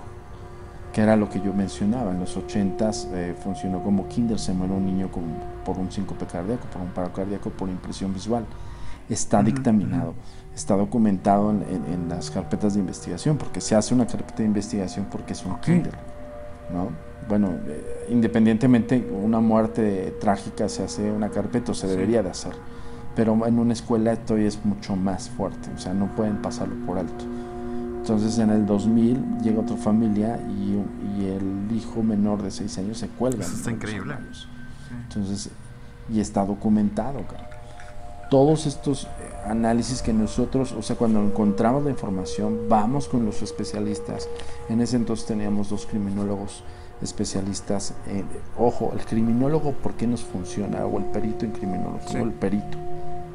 Porque el perito hace un análisis de la escena del crimen posterior a la muerte. Yo recuerdo perfectamente que, que, este, el Lick me decía, tú eres el perito, pero después de la muerte. y yo, pues, esa es la idea. Le digo, pues, digo, está padre que me lo reconozcas, cabrón, pero no, no tengo el- el- el- la investidura que tú tienes. Por eso necesito de tu ayuda. Entonces, este, había análisis muy profundos de justo esto. eh, El, cómo un niño se puede dar muerte, Claro. ¿no? Y hubo mucho discernimiento eh, científico ahí, o sea, del, del por qué, cómo se comporta un niño, eh, cómo puede tener un niño una, una planeación de su propia muerte, cómo sabe ¿Cómo que sabe qué es la vida y qué es la muerte? ¿Cómo Para se- empezar desde ahí, pues. Exactamente, ¿no? Si a escasos seis años de edad está teniendo tal vez el, el propio discernimiento de su espacio y tiempo y de su familia. Y puede tener incluso, por eso a, las, a los seis años es, es prioritario incluso la patria potestad de un niño, porque el niño ya puede tener un discernimiento con quién se quiere realmente quedar, si con la mamá o con el papá. O sea, el niño ya, ya no diferencia entre el amor, sino diferencia entre dónde puede estar bien. Entonces por eso incluso, digo, no lo decimos nosotros, eso está en las leyes. Entonces, este, el, el- el- recuerdo que nuestro colaborador perito me decía, pues es que, es eh, o sea, no es imposible que se mueran así, o sea, no es imposible de un suicidio, se puede dar un suicidio en un niño, pero, pero no con esta Sí. maquinación, o sea, no con esta estrategia Claro, para o sea, hacerlo. Entonces dice, a mí me lo Tienen dijo que este- aprenderlo este primero dijo, para poder hacerlo. tienen que aprenderlos o dice o alguien se lo dijo hacer incluso él fue el que me dijo a mí se me hace que fue en, en el entorno familiar quien lo quien Es lo, mató y lo hicieron creer que era un suicidio. Y, y le dije bueno pues aquí está la carpeta la analizó dijo no sí fue un suicidio porque el que la que le- la que lo encontró fue la mamá entonces este no había nadie en la casa la señora estaba afuera y tenía hasta cierto punto tenía una coartada a la mamá. Eso, eso no Sí, lo todo esto, yo vi, yo vi la- el caso con Jordi y, y en la- estoy, estoy impresionada de tanta información que Sí, se quedó fuera. En la carpeta de, investigación se habla de que la mamá había salido por unas cosas de mandado. El niño supuestamente había tenido un encontronazo con la mamá por algo que quería el niño. Y la mamá le dijo, no, me esperas aquí, voy a la tienda, algo así dijo, y, está en la declaración. Y hay una coartada porque el, tendero la, le confirma. Entonces, este, vaya, te- tenía como todos los elementos, por eso pues, ninguno de ellos tuvo una, pues sí, de, de algún, ah, alguna diligencia, ¿no? Por lo mismo de que no hubo forma de comprobar de que alguno de los familiares haya provocado el, el- el suicidio. Entonces sí dictaminaron suicidio bajo esos términos. Entonces me decía a mí el, el perito, me decía, es que alguien le tuvo que haber dicho al niño cómo. Lo tuvo que haber aprendido incluso antes, porque incluso él hacía sus pesquisas antes incluso de la propia muerte. Él me decía, es probable que el papá lo haya enseñado o el ma- la mamá lo haya enseñado. Digo, pero pues es que está, es, es, es Sí, ambiguo. es- y ahí te vas a teoría sobre teoría sobre teoría sobre Al teoría. final del caso, Más bien ¿qué, hipótesis. qué, qué, el- qué fue lo que pasó realmente? ¿Qué fue esa voz? ¿Quién era o qué? Pues para nosotros al final del día sí fue una entidad espiritual que yace en ese lugar y que tiene predilección por los niños. Y en evidencia, este, para nosotros sí orilla. Uno, pues probable que le haya provocado la muerte. Y ahí les va, bajo un contexto de investigación profunda de lo que son los análisis y clasificaciones de fenómenos. Hay una entidad espiritual que eh, está consciente de su muerte y que no quiere estar solo. Y esas entidades espirituales, por lo regular, buscan la muerte de otras personas para quedarse con ellas. Entonces, incluso de ahí ra- radican muchas historias urbanas o creepypastas de aquellos fantasmas atesoradores de, de almas. Bajo un contexto, si ustedes quieren verlo, pues más bien De leyenda. novelesco, novelesco de leyenda, podría significar como un sustractor de almas, aunque per se no se queda el alma, se queda el espíritu. Lo que sí sabemos de antemano es que, como esos casos, hemos detectado unos tres o cuatro a lo largo Y de la pasa que después de, de estas muertes se van almacenando más almas en esos lugares o no necesariamente. Sí es, no, sí es como, no, no almas Digo, como tal, espíritus, son perdón, espíritus. Ac- eh, de- del- el- la entidad espiritual es como, suena feo, pero, pero es una, una surrealidad de la investigación. Cuando hablo de surrealidad es porque suena muy feo. Es como un coleccionador de espíritus. Entonces, es- esta entidad lo que hace es provocar la muerte de, de las personas para quedarse con ellas. Porque está consciente de su estado, está consciente de que está inerte y atrapado en ese espacio, pero no quiere estar solo. Está, ¿Qué- está qué hay manera de erradicarlo? Super underground. Hay manera de erradicarlo. Sí hay manera, eh, sí hay elementos como más eh, ritualistas en el ocultismo que se pueden contener, que pueden ser incluso desintegración del Wow. espíritu. Pero la desintegración del espíritu tiene muchísimas, muchísimos elementos rituales sesiones, para hacerlo, imagino, ¿no? No es como eh, pues, más allá de sesiones que se tenga incluso el cuerpo mortal ¿En del espíritu. Por ejemplo, ah, sí, en serio, eh, hay una serie buenísima que les la recomiendo. Sí. Oh, sí. A de hecho, de me estaba acordando de justamente de, de De esa Warner. que en Supernatural hacen eso. Sí, que Y- ocupan los huesos. Ellos hablan de la, sí, ellos hablan de la expiación. Pues, Supernatural está escrito bajo Está muy bien. Sí, o sea, totalmente. no está muy bien hecha. No, no está alejada tanto de la realidad. Evidentemente ellos tratan de ficcionar Claro. ciertas situaciones. Por ejemplo, hablan, hablan de la expiación de, de los espíritus por medio de la sal y, y quemar los- el cuerpo. Sí es el principio de, pero hay Sí, faltan tan otros sencillo, elementos pues, me ritualistas un poco más fuertes que no lo va a mencionar la propia serie. Hablan de las asignaturas de los ángeles y los demonios, también hablan de los pantáculos y eso es ocultismo puro. Entonces, este, pues sí, sí ¿Cómo- está muy bien hecha. O ¿Cómo sea, la verdad es que diferencia un investigador paranormal, por ejemplo, una entidad de este tipo con una entidad demoníaca? Lo que pasa es que una entidad espiritual puede tender a, a ser demoníaca, sin ser un demonio, como lo que te acabo de mencionar. De hecho, hay un, dentro del folclore japonés hay una serie de clasificaciones de espíritus que ellos ya tienen como, como de alguna Los forma yokais. clasificados, valga la redundancia. Ajá, donde tienen incluso simbologías, pero son espíritus de seres humanos que tienen mucho tiempo arraigados en espacio-tiempo y que hacen ciertas situaciones para otras personas para llevarlas a la muerte, perderlas y cosas así, pero no dejan de ser espíritus de humanos, ¿me explicó? O sea, y, y de hecho nosotros dentro de la, de- de la investigación y de incluso el cotejar información con otros organismos aliados a la agencia en todo el mundo, hemos determinado que sí hay entidades espirituales que están arraigadas en espacio-tiempo, conscientes de su muerte y que tienen cientos de años. Y esas entidades espirituales, por ejemplo, cuando tú tomas una fotografía, un video y puedes obtener una imagen, ya no se ven como seres humanos, se ven cadavéricos. Entonces, hay un proceso de, de alguna De forma, y eso lo hemos confirmado con, con los videos y con las fotografías, sí como una especie de desintegración del espíritu. No se desintegran del todo. O sea, pueden llegar hasta estar como energía pura, como pues una emanación de algo. Pero cuando empiezan a denigrarse como seres humanos, es porque tienen muchísimo tiempo en Mm. espacio-tiempo. Estamos hablando de 100 años. Alusivo al espacio-tiempo, al espiritual, al terrenal, es totalmente adverso al tiempo. Pero ¿qué determina que te quedes, o, bueno, después de la muerte tú te quedas inherentemente en, esa, en ese estado? ¿O qué es lo que determina que te quedes en ese estado, que te quedes atrapado de alguna manera? Por lo regular es por muerte Mm, trágica.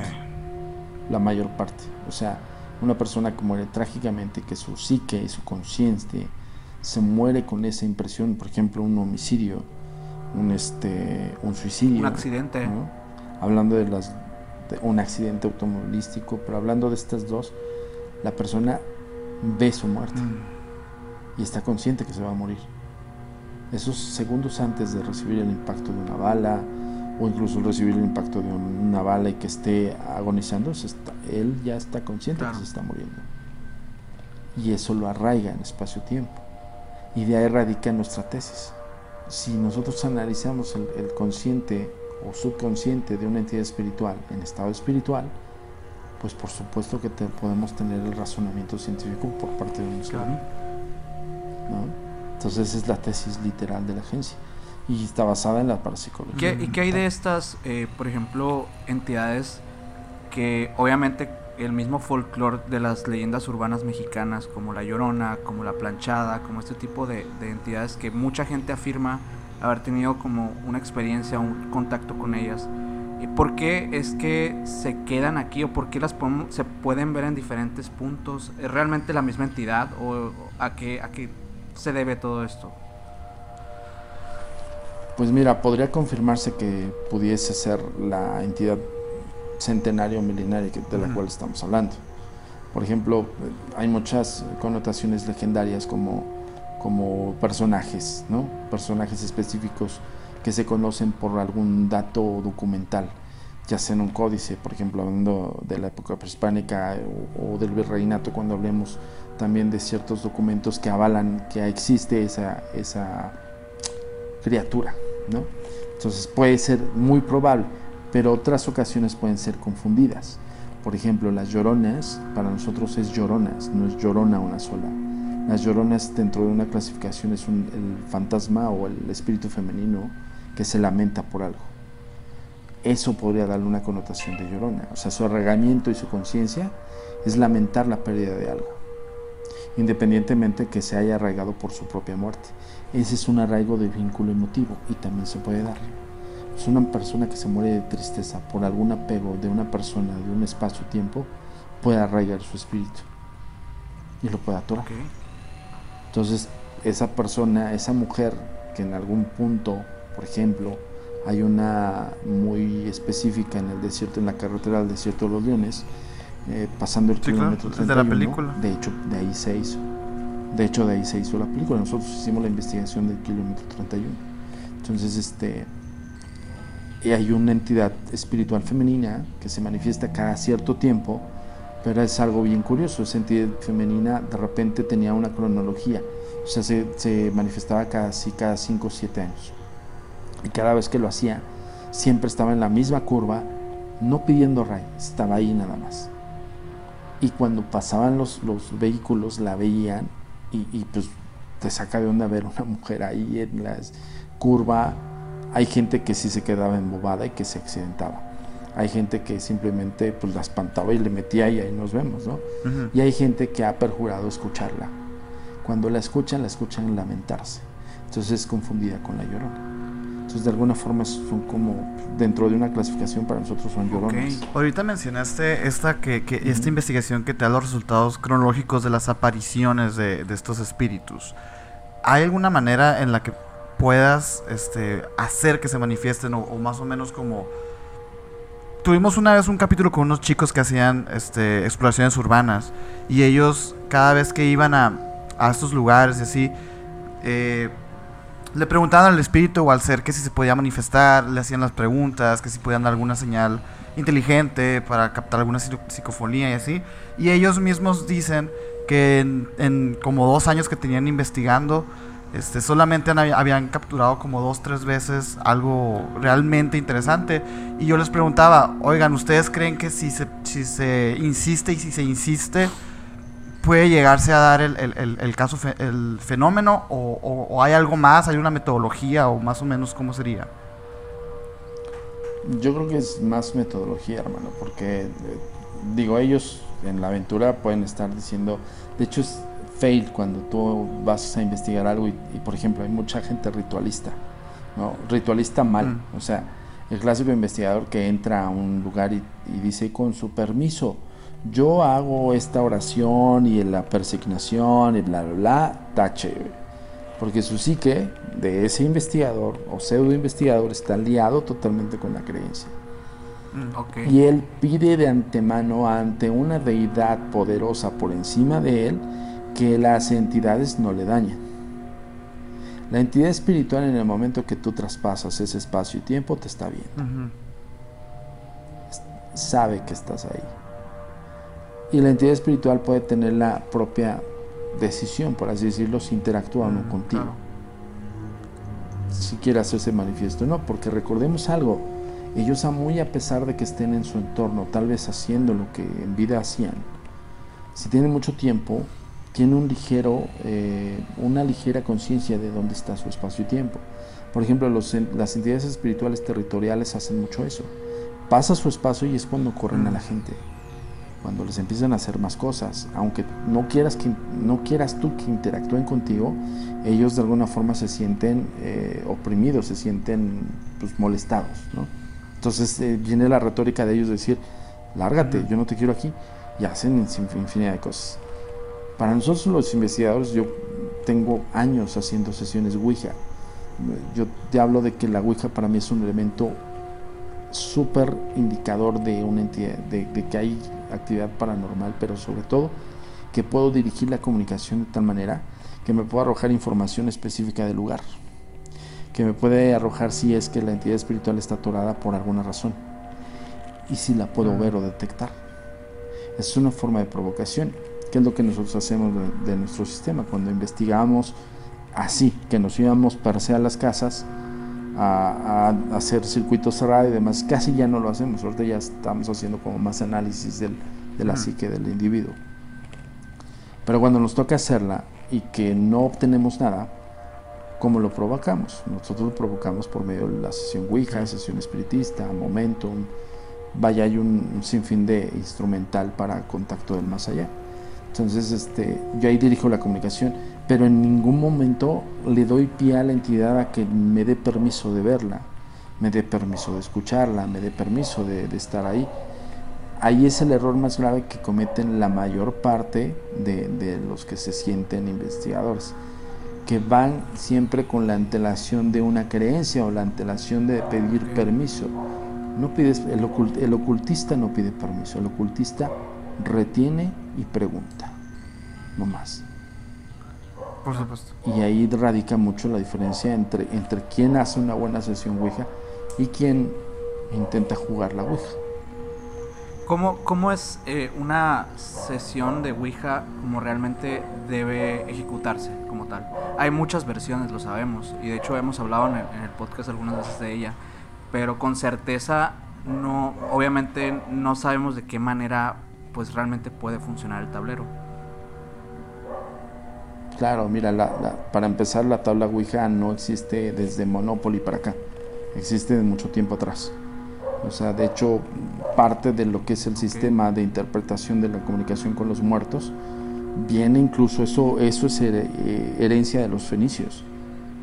Ellos utilizaban el- ciertos jeroglíficos en una tabla y su metodología es por medio del péndulo. Y era una, Mm, Sí, sí, bueno, sí. pues era una piedra, una piedra preciosa amarrada a una especie de lazo, con una especie de como de patíbulo o algo así, eh, perdón, como tipo poste de, de horca, y eh, tenían un, pues un libro de los muertos usualmente, y tenían muchas inscripciones, y ellos dictaminaban ciertas interpretaciones que les dictaba la, pues, Anubis, el cuidador del inframundo, y que daba chance de entrar al- a los espíritus. ¿no? Entonces la tabla Ouija como tal pues se empezó a hacer como más fuerte en las sesiones espiritistas de la época de Alan Kardec. Eh, Ujú. Alan Kardec era como más el espiritismo ya no del medium, pero de repente hubo otros sistemas que se empezaron a desarrollar. Y ese sistema eh, pues es simple y sencillamente letras, números, mm, dos o tres palabras y era una intercomunicación como más fiable en el sentido de que en la sesión espiritista interpretas. Puede ser por medio de golpes secos, los raps que le llaman. ¿no? O sea, en una sesión espiritista tomados de las manos y diciéndole entidad, estás aquí, sí o no, un golpe para sí, dos golpes para no. Pero ahí era puta, horas y horas de espera. Y en la sesión Ouija no. El instrumental como tal, por ejemplo, no es tan amistoso. Eso sí es una realidad. O sea, la gente que piense que la sesión Ouija es como, como hacer otra sesión un espiritista, yo les, yo les digo siempre a, a los que asisten, asisten al Tour Insólito, porque hacemos sesiones espiritistas y Ouija en, en Tour De hecho, lo que te iba a preguntar, si Siempre tenías documentado un poco de algunas sesiones que tengas, como para Sí, mostrar claro. aquí también un poco de eso. Para que la gente se pueda dar Sí, una claro, idea visualmente envío. de cómo, cómo es que se arma este, pues este, Ujú. este ritual para poder llevar a cabo esta comunicación real, pues. Sí, por supuesto. Mira, la base, la base principal de una sesión Ouija y está mal connotada. Siempre todo el mundo le dice abren puertas. Jamás abrimos puertas. Un elemento Ouija es tan banal, no puede ser tan, tan, tan importante como aperturar una puerta dimensional. O sea, y es donde justamente radicamos al asunto de que, oye, pues te tienes que meter a la academia para que sepas que esto no es. O sea, no puedes abrir un portal con una Ouija. Jamás. Para empezar, no, no, no tienes el dote de un antomago, cabrón. ¿no? Ni la sabiduría como para hacerlo. Esa información es Entonces, valiosísima este, para no todas te las que creas nos están tan escuchando, ¿eh? Porque sí es lo más típico. Sí, es que. Y es que esa es la, la falsa ideología. Es que la tabla Ouija abre portales. No, eso es lo que te quieren dar a entender. Ojo, si es un método subversivo, un método un poco más, crue- más eh, no cruento, es un poco más Directo. forzado. Las es, sí, la sesión espiritista lo que hace es como decir, oye, buena onda, vente, acércate con nosotros. Te invito. La sesión Ouija es un método de contención. ¿Qué pasa en una sesión Ouija? El tablero Ouija haces una iniciación de, de un ritual, en, por lo regular nosotros lo hacemos en latín, hay personas que lo hacen en español, yo siempre lo hago en latín y hay un porqué del latín. O sea, no, no, tampoco no es como, no es porque se escucha Claro. vibrante y emocionante, sino porque la lengua es, es, es, es la lengua de las letanías más Ok. high, güey. O sea, y eso no lo digo yo, eso lo dice el ocultismo. Entonces, este, pues bueno, se hace un ritual de, de, de- yo le llamo el umbral. Siempre es la apertura de un umbral. ¿Por qué es la apertura de un umbral? Porque justo es eso. Las entidades espirituales que están atrapadas en espacio-tiempo están en plena oscuridad, en penumbra. Por lo regular están en penumbra. Cuando divisan alguno de nosotros, divisan rostros, divisan siluetas, pero casi nunca divisan entornos. Cuando tienen la capacidad de divisar entornos, porque su carga energética está muy, muy potente y en ese momento se Mm. van a hacer manifiestos. En ese momento te pueden mover un objeto. Pero ojo, te mueven un objeto, te levitan un objeto y paras de contar. O sea, no es como, como, como eh, te vuelve un objeto, te tiro una cosa. Sí, es que no, hay que también entender que el, que el Porque recurso de la energía para un espíritu eh, tiene que ser muy grande para poder interactuar también, ¿no? Totalmente, totalmente. Entonces, cuando ellos están dentro de una sesión, vamos a ponerlo en ejemplo. Imagínense ustedes en penumbra total. Cuando yo hago la apertura en umbral, evidentemente coloco una vela. Por lo regular nosotros usamos cirios. El cirio para nosotros no tiene una connotación mágica o, o- o sacra. El cirio para nosotros es una, es una, es una luz muy incandescente y, y te, te da más luz que una vela. Y eso lo hacemos porque todas las sesiones son en blackout, totalmente oscuro. Entonces, ¿qué es lo que hacemos? Pues es emular el entorno de la entidad espiritual. Cuando hacemos la apertura de un umbral y empezamos a realizar una sesión Ouija, cuando prendemos ese, esa luz, ese umbral, para la entidad le llama la atención. Es como estar en penumbra y de repente ves una luz, volteas a la luz instantáneamente. Pero cuando hacemos la no invitación, cuando por ejemplo yo siempre ah, narro unas palabras en, en latín y siempre es una alusiva a decir que te exijo que Ah, me digas la ok. verdad. Eso es lo que quiere decir. Entonces cuando, cuando es, le llamo la atención y cuando yo aperturo la sesión, chin, lo jalé. Que es lo que hace la, la tabla Ouija, contener. Y eso es lo peligroso. Lo peligroso es cuando hay gente que se avienta a hacer la sesión. Y a ojo, no tiene nada que ver la tabla, ¿eh? Ojo. Es el ritual de la sesión Ouija. La Ouija tiene una connotación de tabla. Con Es un medio otra vez, pues, un canal. pero es un, es un, es un Sí. elemento de comunicación. Pero, digo, no estaría bien que lo dijera porque lo van a intentar, pero hay elementos tan básicos con los cuales tienes en tu cocina y puedes hacer una Sí, por supuesto. Entonces, ese es mi punto donde entramos al, al asunto de que si lo hacen chavitos que no tienen la preparación, si ven, lo ven como juego, si yo siempre lo digo en el tour insólito, imagínense una entidad contenida por una comunicación en una vinculación de dos o tres personas y están jugando, porque para ellos es un juego, para la entidad No. espiritual no es un juego. Entonces, lo contienes, luego de repente rompes ese círculo de comunicación, la liberas. ¿Qué harían ustedes si lo sometieran sin Te decirles enojas, te absolutamente nada? enojas. Sí, sí, sí. Y viene la repercusión. La furia del, del espíritu. Y de ahí devienen, sí, claro, y de ahí devienen muchas experiencias nocivas para la gente, ¿no? Y por eso se preguntan, o por eso se dicen, la bruja es maldita. No, el ignorante Sí, fuiste claro, tú. es que digo, todo con, con medida y con respeto sobre todo, ¿no? Pero, pero el el entender Claro. cómo funciona también es importante para las personas que si quieren hacerlo, digo, está abierto ahí, pero este saber, tener en cuenta que, que uno, no son portales y dos, no es un juego tampoco, Claro. pues. Oye, Antonio, te quería preguntar, eh, hay un tema que, que a mí siempre me ha llamado la atención, más que nada por, por un hecho en específico que pasó eh, hace muchos años y que se investigó mucho y que hubo mucha polémica en, en los medios, obviamente de aquel entonces, a mí no me tocó obviamente esos tiempos, pero es el caso de Annelies Mitchell, que pues todos conocemos por, porque fue un caso muy polémico que se llevó incluso a juicio Sí. y ese tipo de cosas por una supuesta posesión demoníaca.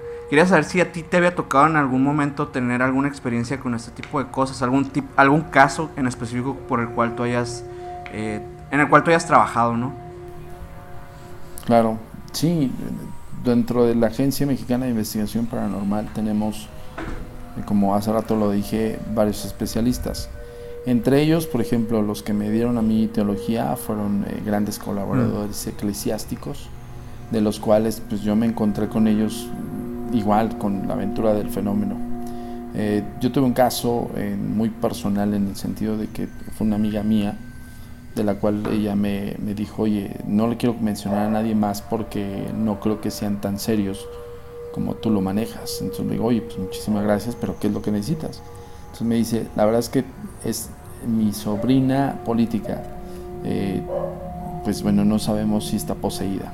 Y era algo así que yo decía, ok, eh, pues tengo que primero confirmar algunos eh, hechos palpables para que yo pueda determinar. Digo, yo, yo te soy honesto, yo soy investigador, podría dar parte nada más únicamente a las autoridades eclesiásticas y ellos son los que hacen la función de tal manera. Digo, sí, me dice, sí, por eso precisamente me acerco contigo, porque creo yo que dentro del organismo debe de haber algún especialista que se dedica a esto. Le digo, pues mira, no está dentro de- de- del organismo, pero sí tengo grandes amigos. Y así fue. Fui que con aquel personaje que me dio teología hace muchos años, que se llama Francisco Cipriel, que ya trascendió. Y que este es un gran erudito, fue un gran erudito del tema. Incluso él formó varios exorcistas aquí en México en esa época y él tenía hasta cierto punto como una especie de jerarquía alta en, en la jerarquía del, del- perdón, en, en- en lo que es el Vaticano y él ha- había sido como uno de los baluartes más prominentes de la escuela de Gabriel Amor, por ejemplo, ¿no? Entonces, este, pues el señor era toda una eminencia en el tema, aparte de ser un exorcista. Bueno, eh, él me dio teología y él me dijo, bueno, hay ciertos, ciertas preguntas que debes hacerle al posible poseso. Dice, si te contesta con ciertas eh, palabras, no hagas nada, simplemente vienes y me avisas. Ok. Dije, bueno, pues ahora sí que el que sabe, sabe. Nunca, en ningún sí. momento sentiste Yo- miedo a- a- a- al tratar No. este tipo de temas, no sé. No antes. ¿Qué? Y ojo lo que les Ojo, diciendo. ojo, ¿eh? Porque, pues, pues para mí era, pues es como decir una raya más para Exacto, Claro, un sí. trabajo más. Sí, claro, para mí no teníamos casos de estos, entonces yo decía, wow, sí quiero, Sí. ¿no? Entonces, Obviamente la este, curiosidad pues, de, todo esto. evidentemente, ¿no? Y ad- además de, de, de, ¿por qué no analizar un fenómeno de esta índole? porque yo tenía varios análisis de otros psiques, de otros receptores, pero en el ámbito espiritual. No tenía nada que refiera o, o- o tuviera contacto con alguna entidad mayor. ¿no? Entonces yo decía, qué magnífico saber si existen o no los demonios. ¿no? Claro. O sea, digo, si nos vamos a la retórica religiosa, puedo decir, sí existen para ellos, pero pues no sabemos para todos. Eso habría completamente un archivo Entonces- gigantesco más en tu cerebro de, de información nueva y, Total. y entendimiento. Total, total, y hasta cierto punto también pues fue entusiasmado, o sea, sí, sí fue así como wow, ¿no? Entonces, este, fui eh, con esta chica que es una compañera de trabajo de, de la cadena televisiva en la que estaba. Me recibió su esposo, muy buena onda su esposo, su familia, una familia eh, pues bien acomodada, en una zona muy acomodada de la Ciudad de México. Y lo primero que veo es una casa relucientemente blanca con un montón de ventanales donde entraba el sol a pleno. Yo fui como entre una y dos de la tarde. El sol estaba, eh, estábamos en primavera y el sol estaba a plomo y los blancos te, pues, te relucían todo el rostro, ¿no? Entonces yo decía, wow, o sea, para empezar el entorno, pues te vas haciendo imágenes en tu mente de lo que tú De conoces. las, la- de las o- o lo- películas, eh, del Hollywood. Ajá, te, te vas con la finta de las historias, de los, incluso de algunos casos de la SPR que nos presentaron y cosas así, ¿no? Pero dices, pues te lo cuentan como película de terror. Entonces yo dije, "Pues, no hay nada de terror aquí, ¿no? En un primer plano debo decir que me desilusioné en un primer momento, porque yo esperaba, pues Objetos eso, ¿no? Volando rituales y- Pues no tanto como eso, pero sí, por ejemplo, el entorno frío y así. la bueno atmósfera esta, ¿no? pues yo la atmósfera pues yo, bueno evidentemente yo no estaba ni acercándome todavía al fenómeno cuando yo subo las escaleras y veo la habitación de la niña me dicen es aquí hay dos monjas de, hay una señora no sé qué era del- de la niña todos orando no afuera nadie quiere entrar entonces este de ahí ya empezó mi corazón a Hola madre. ¿no? Entonces, este, yo sí en, en el primer plano dije, ok, pero pues te, te sale lo del investigador que eres, porque también de repente, ojo, todos los investigadores tenemos miedo, ¿eh? Sí, sí, sí. O sea, quien te diga que no tiene miedo está engañando. Pues está bien loco. El miedo es parte. Sí, no, pues el miedo es parte de, de la sensación también rica. No, de este y- y no trabajo. sé, no, no es nomás este tipo de género, de, de- de- del, del tema paranormal. Me imagino que cualquier investigador biólogo, biólogo le da miedo sumergirse a 100 metros abajo del mar, pues no, cosas así. Y esa, esa adrenalina para, para ti, pues también es parte del gozo de Claro. lo que haces. Si no, pues sería como algo X, ¿no? Entonces dirías, qué hueva. Bueno, empieza mi corazón así. Veo la puerta muy bella, los, las paredes muy blancas, muy limpias, eh, candelabros muy caros, ¿no? Muy, muy a la expresión minimalista combinado con lo clásico. O sea, yo en ese momento mi cerebro era como una invasión de imágenes super nice. Y en mi mente era, es que no creo que haya algo así. Porque yo tenía contaminación de lo que yo creía haber leído, de lo que yo creía haber escuchado, porque no lo tenía palpable jamás. Era mi primer momento, cuando abren, abren esa puerta y veo esos ventanales similares en la habitación y la habitación está poco iluminada, de ahí empiezo a decir, ¿qué pedo? güey?".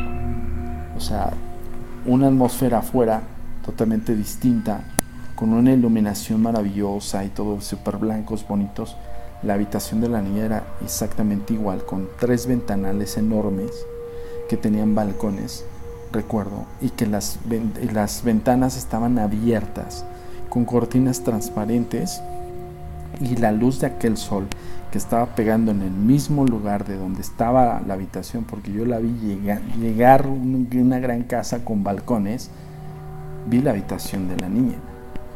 Y para mí no entraba el raciocinio de decir, ¿por qué carajos está menos iluminada que acá afuera?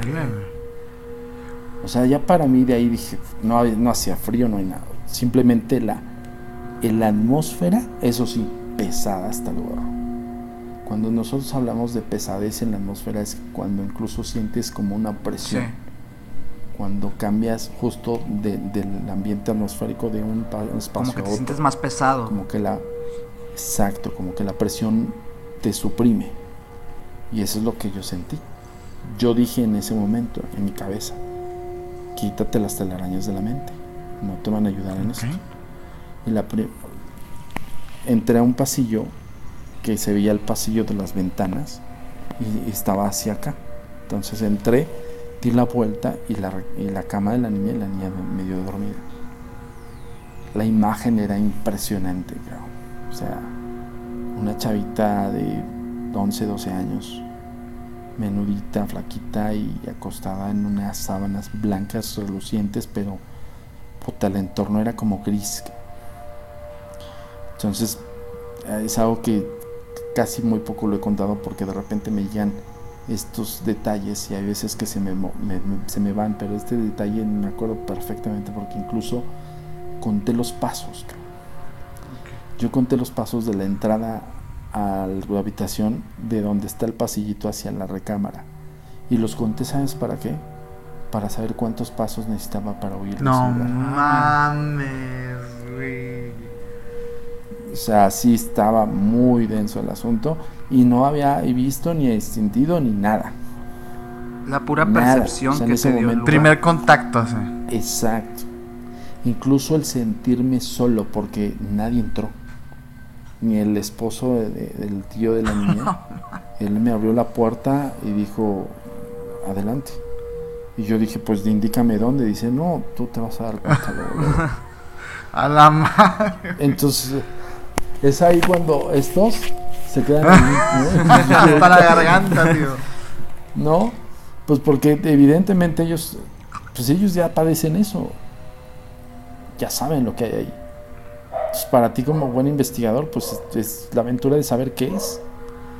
Pero cuando yo pasé, crucé ese pasillo y vi esa imagen, y ojo, no vi crucifijos alrededor ni nada, simplemente una cruz blanca, al- al- donde la cabecera de la niña una cruz blanca, pero no era blanca, era como grisácea. Entonces, este, esa imagen jamás se me va a olvidar, la tengo No muy presente. Caminé los pasos, lo que hice fue posarme enfrente del, del- de lo que es la pie de la cama y observarla. Yo de verdad no le quería dar la espalda a la niña.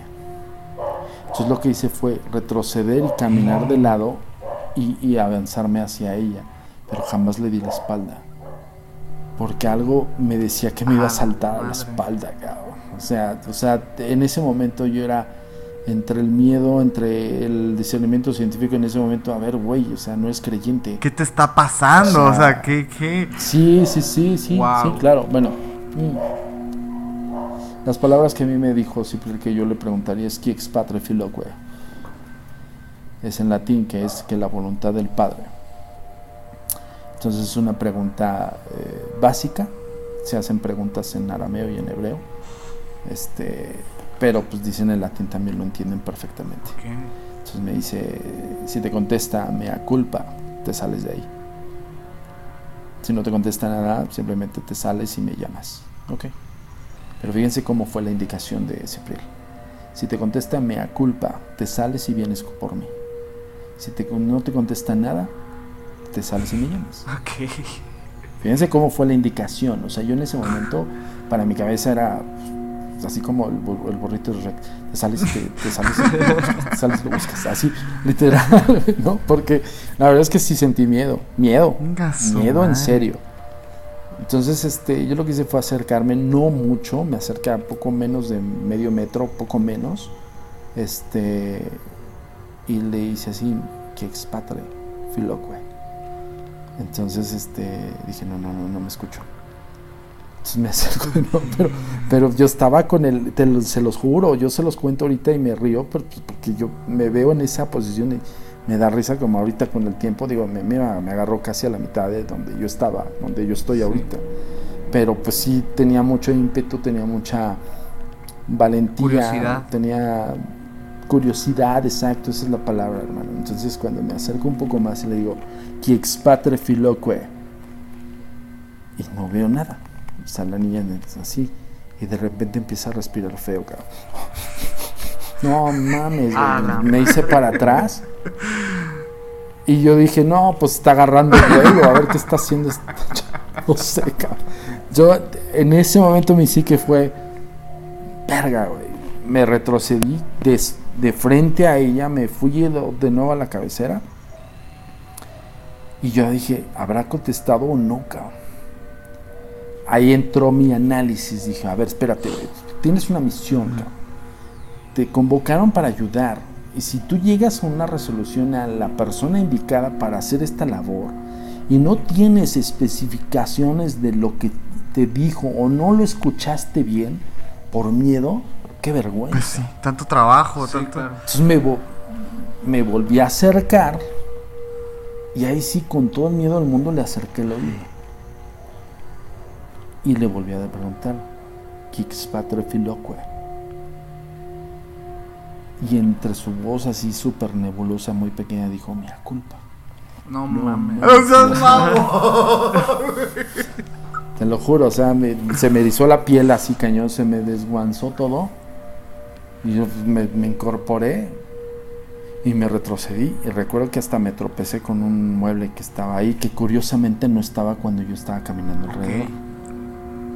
Esos análisis que yo también digo, "Ah, chinga, ¿cómo salió esta madre de aquí? Pues estabas tan mueble- pendiente del espacio y todo, y de repente te tropiezas, no tiene sentido. Todo, cabrón. Yo, yo conté los pasos y todo porque dije, si hay que correr, corro, cabrón. No hay de otra, ¿no?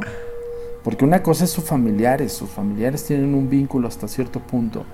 Y eso ya después lo entendí después con el análisis de un caso de posesión. Por lo regular, los demonios atormentan a los familiares. A los extraños no los hacen, no les no Se enfocan en una familia en específico. se enfocan en la familia y se enfocan porque los empiezan a desquebrajar moralmente, espiritualmente sobre todo. Y evidentemente al ver sufrir a su familiar, pues también doblegan, ¿no? Entonces la entidad espiritual de un demonio tiene su misión es llevarse a esa persona. ¿Cómo se la va a llevar? Matándola. Porque ya la poseyó. O sea, eh, la función del demonio es, ya la poseo, sustraigo su alma, desquebrajo su fe, desquebrajo su espiritualidad y yo me la llevo. Y si, mu- y si muere en el intento del, del exorcista y no liberación, se la llevó. Entonces, pues yo, yo dije al extraño, en mi cabeza dije, pues no nos pelan, pero qué tal si esta madre se me Sí, avienta, pues ¿no? sí, sí, sí. Entonces yo, o sea, literal, pasos, yo di zancadas, cabrón, pero hacia atrás. Algo que yo en ese momento, pues dije, ¿cómo es posible que ese mueble se haya movido, cabrón? Yo no escuché, no vi, no lo vi No el mueble. Alrededor de la cama yo caminé a un lado, luego caminé acá y luego caminé del otro lado. Y cuando camino de ese lado y me contesta y me retrocedo es cuando me topo con ese mueble. Entonces dije, ¿qué pedo, no? Entonces yo pues, me retrasé ta, ta, ta, ta, ta, ta, ta, hasta, el- hasta, hasta el propio, este, eh, donde está el huequito del pasillo de la puerta, la pared. Me topo con la pared y, este, y yo la sigo viendo. Híjole, impresionante, hermano. Abre los ojos y ahí es cuando ya, ya es cuando yo ya perdí fuerza porque este su mirada es una mirada como si te viera un un psicópata a punto de darte muerte. En una niña. Madres. me, me volteé y me salí. Entonces recuerdo perfectamente que me dice el, el señor este oye estás bien sí sí estoy bien. Espérame espérame dame cinco minutos que nada más cinco minutos y, y yo así No Temblando. Entonces, este, sí, no, no, no. Entonces me, me dice esta chava, Samudio, ¿cómo ves? Digo, "Eh, necesito que me lleves ya con Cipriel. Y ya nos abordamos en el auto, fuimos por Cipriel, le dije todo eso. Y dice, te tardaste mucho. Entonces empezó a agarrar, ya tenía preparado todas sus cosas, se puso su estola y vámonos. Entonces, este, él, ellos tienen un ritual específico para eso Claro. me dice, lo único, que, lo único que te voy a pedir es de que no te metas en nada. Si yo necesito de tu ayuda, me ayudas. Pero no, no la veas a los ojos, así me dijo. No la veas. Y recuerdo perfectamente cuando llegué a decirle, me dijo, ¿la viste a los ojos? Digo, no. ¿Cuál? Si la había visto, ¿no? yo todavía dije, le voy a... O sea, si le digo, me va a cagar, güey, De- ¿no? del, me del va a decir, puro "Güey, miedo no le dijiste. o me va a decir, se te metió, ¿no? Sí, no, no, no, no. o sea, lo, que, lo último que quiere escuchar uno Sí. es saber qué va a pasar si me ve. Yo en ese momento, se los juro, yo, yo dije, no, ya valió madre, ¿no? O sea, lo primero que, que no debes de hacer, lo hice, qué pendejo, ¿no? Ahí en ese momento fue un, un contradictorio entre mi no creencia, yo, mis padres católicos, lo que me habían enseñado, inculcado, este, cuando yo decidí no profesar la religión, y de repente me, me empecé a acordar de Dios, cabrón, en ese momento me empecé a acordar de Dios y me empecé a decir, por favor, ayúdame, cabrón. No quiero que me posee una chingadera de estas. O sea, ¿al qué grado llegué el punto donde mi discernimiento científico se quedó acá, cabrón? Y la creencia se quedó aquí. Pues porque yo no había visto eso. Yo no, yo no, yo no sabía cómo se comportaban. Yo no había visto la maldad pura en esa niña hasta que la vi.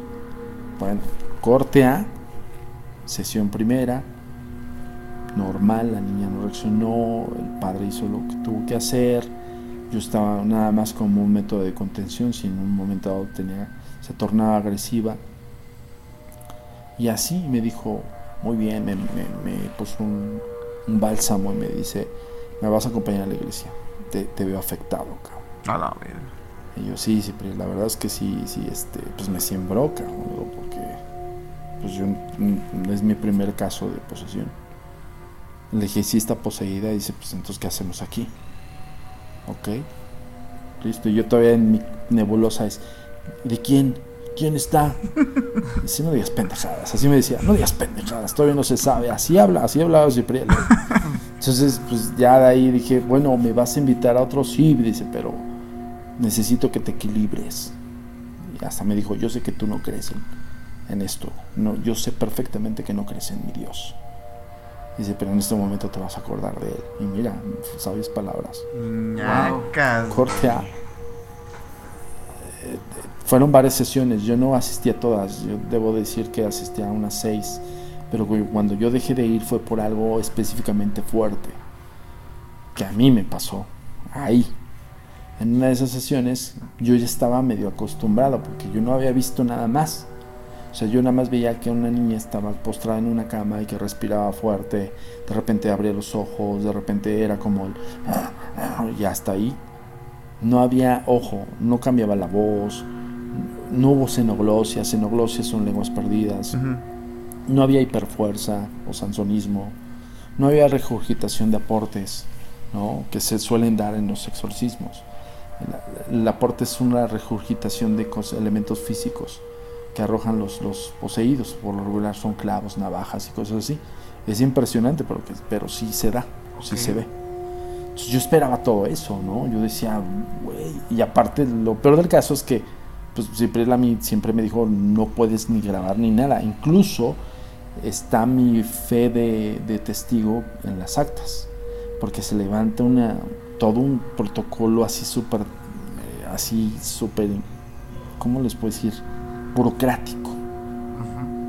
La gran diferencia con Cipriel es que Cipriel era una eminencia en el Vaticano y tenía la, la fortuna de ser oficial en ese entonces. Eh, En- ento- y este, este proceso se muchos- tuvo que mandar a, a Vaticano, me imagino, ¿no? Para poderse autorizar. todo- todos los casos de posesión siempre hay parte del Vaticano. Todos. O sea, son como actas. Y les voy a decir por qué. Tú preguntaste por el caso de, Andrews de, Mitchell. de la Alanis. Annalise Mitchell. Porque sí hubo, o sea, sí, sí, porque sí hubo muertes. Es que un- una muerte de una persona posesa, bajo las leyes de cualquier país, la responsabilidad está en manos de la familia y del exorcista. Sí. O sea, para, ante la ley, no les interesa saber si existe el diablo o no, fue el diablo un demonio tal.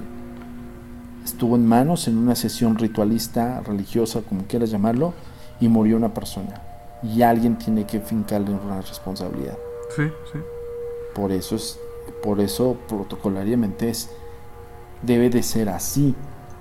Por eso aquellas personas que tú ves en los videos y que se avientan con sus rosarios y demonio del mal, pues, te cagas de la risa, así no es, ¿no? No, pues nada que ver, cabrón. Y evidentemente la persona que está teniendo posiblemente un ataque de algún síndrome o, o se esté haciendo tonto, pues nada que ver. Claro. Te, se los juro. Ese, ese es- ese es cuando uno dice, ok, esta es la realidad y este es la, la- el teatro. Bueno, para no estarle más cansada, cuando yo estuve en, en esa sexta sesión que jamás volví a ir, pues no había pasado nada más de lo normal usualmente, incluso yo ya estaba acostumbrado. O sea, ya no estaba como el corazón así, sino era... Incluso llegué a un punto en que decir, ah, pinches exorcismos están de hueva. Así, ¿no? Mi cabeza. O sea, del, del primer episodio que sí me dio miedo, al- luego decir, también me sentía muy seguro con Cipriel, honestamente, porque pues, que es un, era un hombre de fe 100% y era un gran, gran maestre del exorcismo. Llevaba su acólito y, y era su acólito yo y, y de repente ya empezaban a integrarse más integrantes de la familia, valga la redundancia, en, en las sesiones. Deberían de estar incluso, deben de estar, porque ellos tienen que ser testigos de todo lo que pasa. Bueno, en una de esas, el sexto día, ese día que yo iba como feliz, cabrón, yo decía, pues vamos al exorcismo, y yo hasta combinando bien feliz, ¿no? Y yo decía, pues voy a mi sesión. Luego me preguntaban, ¿y a dónde vas? Pues a la sesión de exorcismo. ¿Cómo al exorcismo? Sí, pues estoy documentando algo, pero no puedo grabar, pero pues, lo documento yo. Y ya estoy allá, cabrón. Yo bien feliz de la vida, sin quitado de la pena. Yo decía, pues ya está haciendo labor, están haciendo las sesiones. Había dos o tres cosas, frases que se decían entre Cipriel y la chica, pero eran solamente ellos entendían y así. Bueno, cuando empieza lo fuerte es cuando esta niña se incorpora de la nada, se pone, se pone así y empieza a forcejear con el padre y le empieza a decir, no, no me puedes decir, no, como decía, no, no me alejes de ella, ella me pertenece y así, pero en voz de la niña, eh, ojo, nunca le escuché una voz cultural, nunca escuché la- una, una doble voz, nada de eso. Era la voz de la niña forzada, eso sí, como, un- como si una niña gritara y que la, y la Le doliera la garganta. Eso sí, sí, eso sí era fuerte, porque era como a fuerzas gritar. Bueno, está en eso y me dice, ayúdame. Entonces yo empecé a agarrarla de una mano. Dije, pues está chavita, ya me la agarré de una mano y pum, que me baja, cabrón. No lo más. Ya, cabrón. Entonces la, la agarré de las, do- las dos y, y en eso me hace así y me acerca su mirada, cabrón.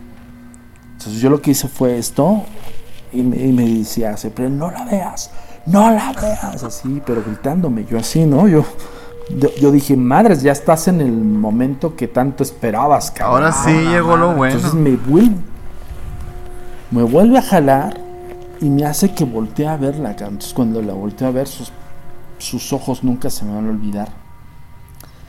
Y, su- y- y su voz decirme, te estamos observando.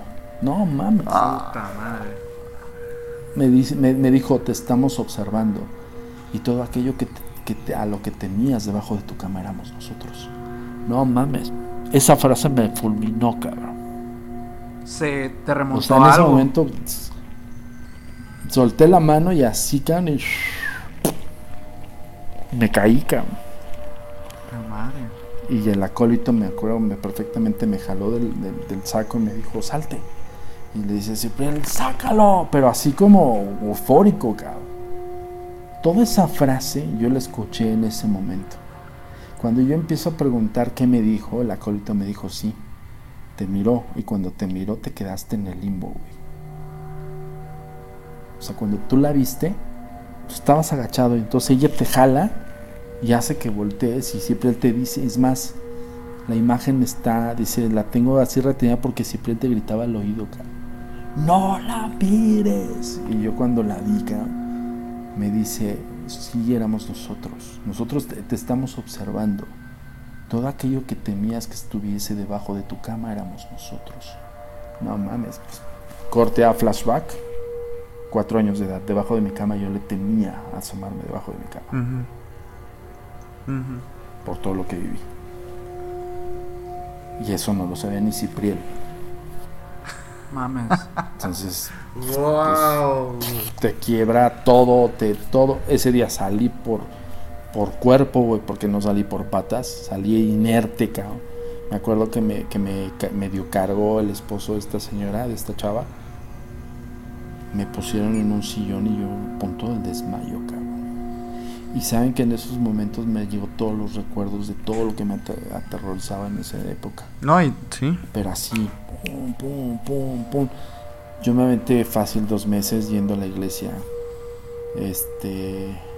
Recobré mis votos con, con Don Señor. No mames. Ya no los volví a hacer, pero sí me reconcilié en ese momento con él. Ándale, este, chiquita, te dijo. No salí de ahí. No salía yo de ahí, cabrón. No salía yo de ahí. Este, siempre me, me, me ayudó también con algunos amigos psiquiatras, psicólogos que me asistieron. Madres. O sea, Entonces, porque fue una impresión muy cabrón. te dejó marcado. Entonces, a mí, si me hubiera dicho cualquier.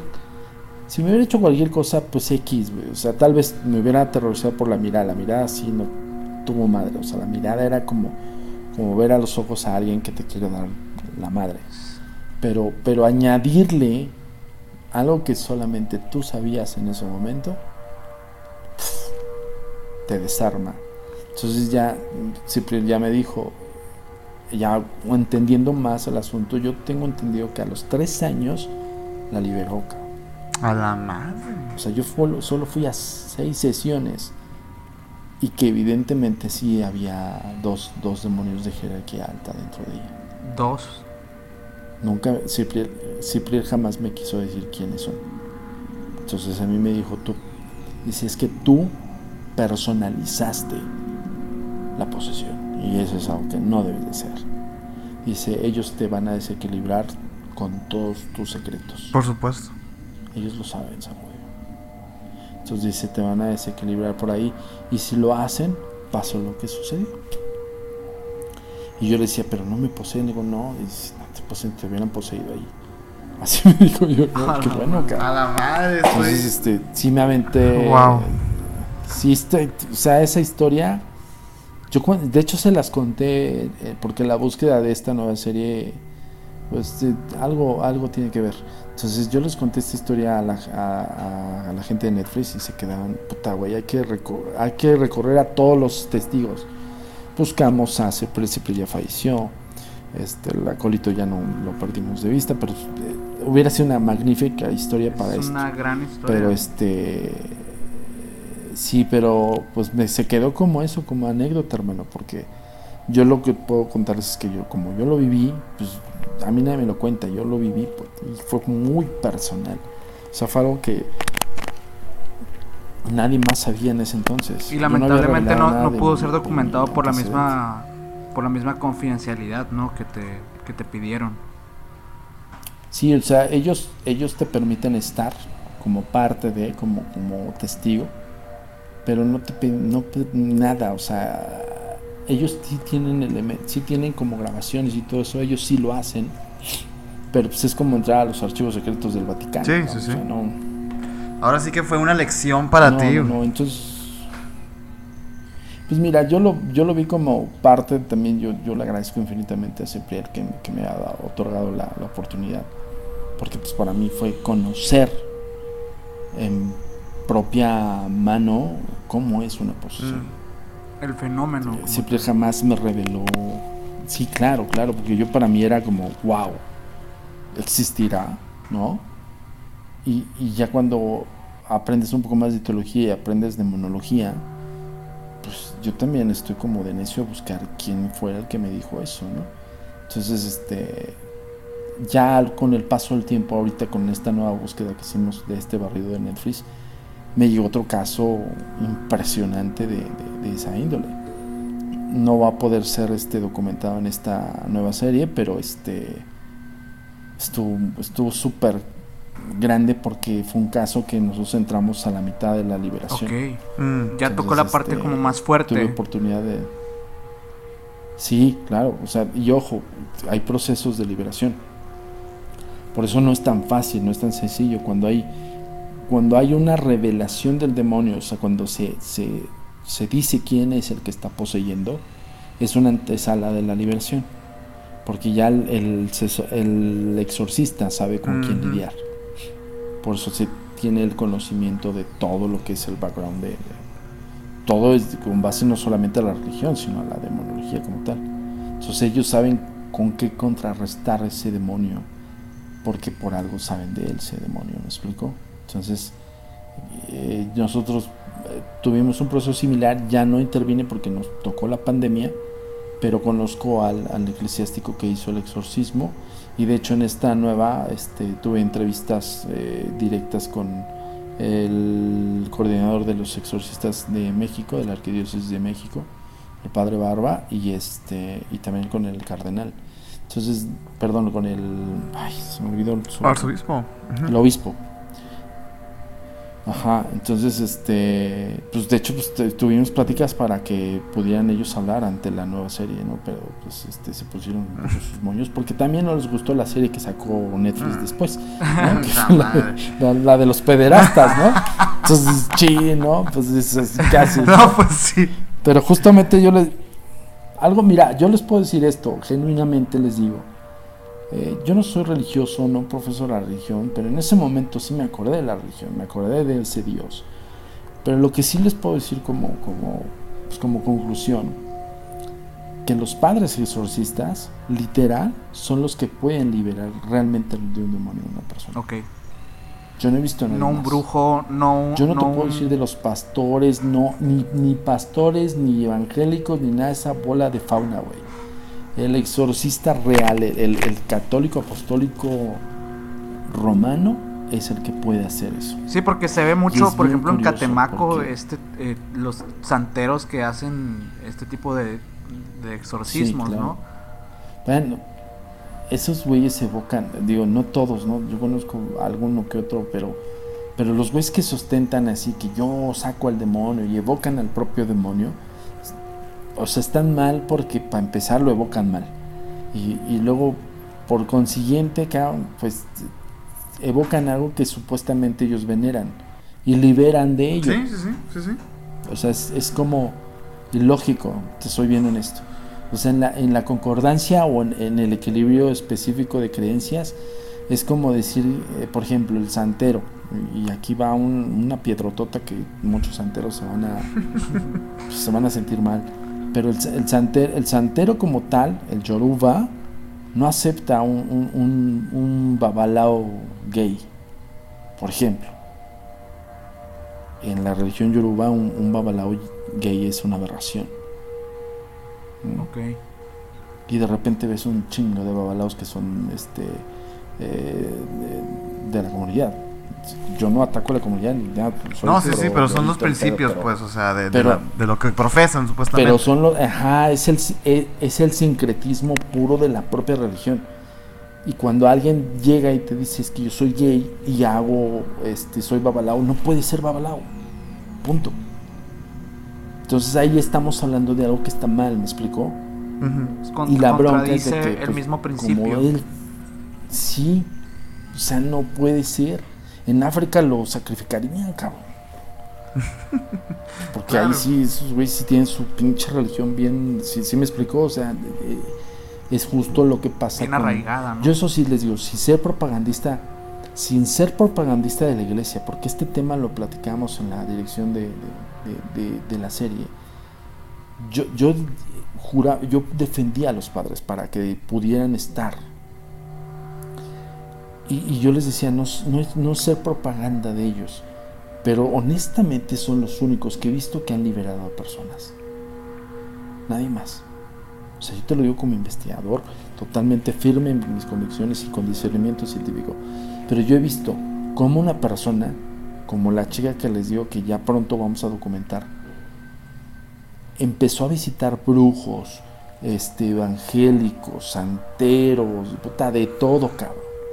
Nadie pudo liberarla y cuando llega con el eclesi- eclesiástico, la liberan. Ok.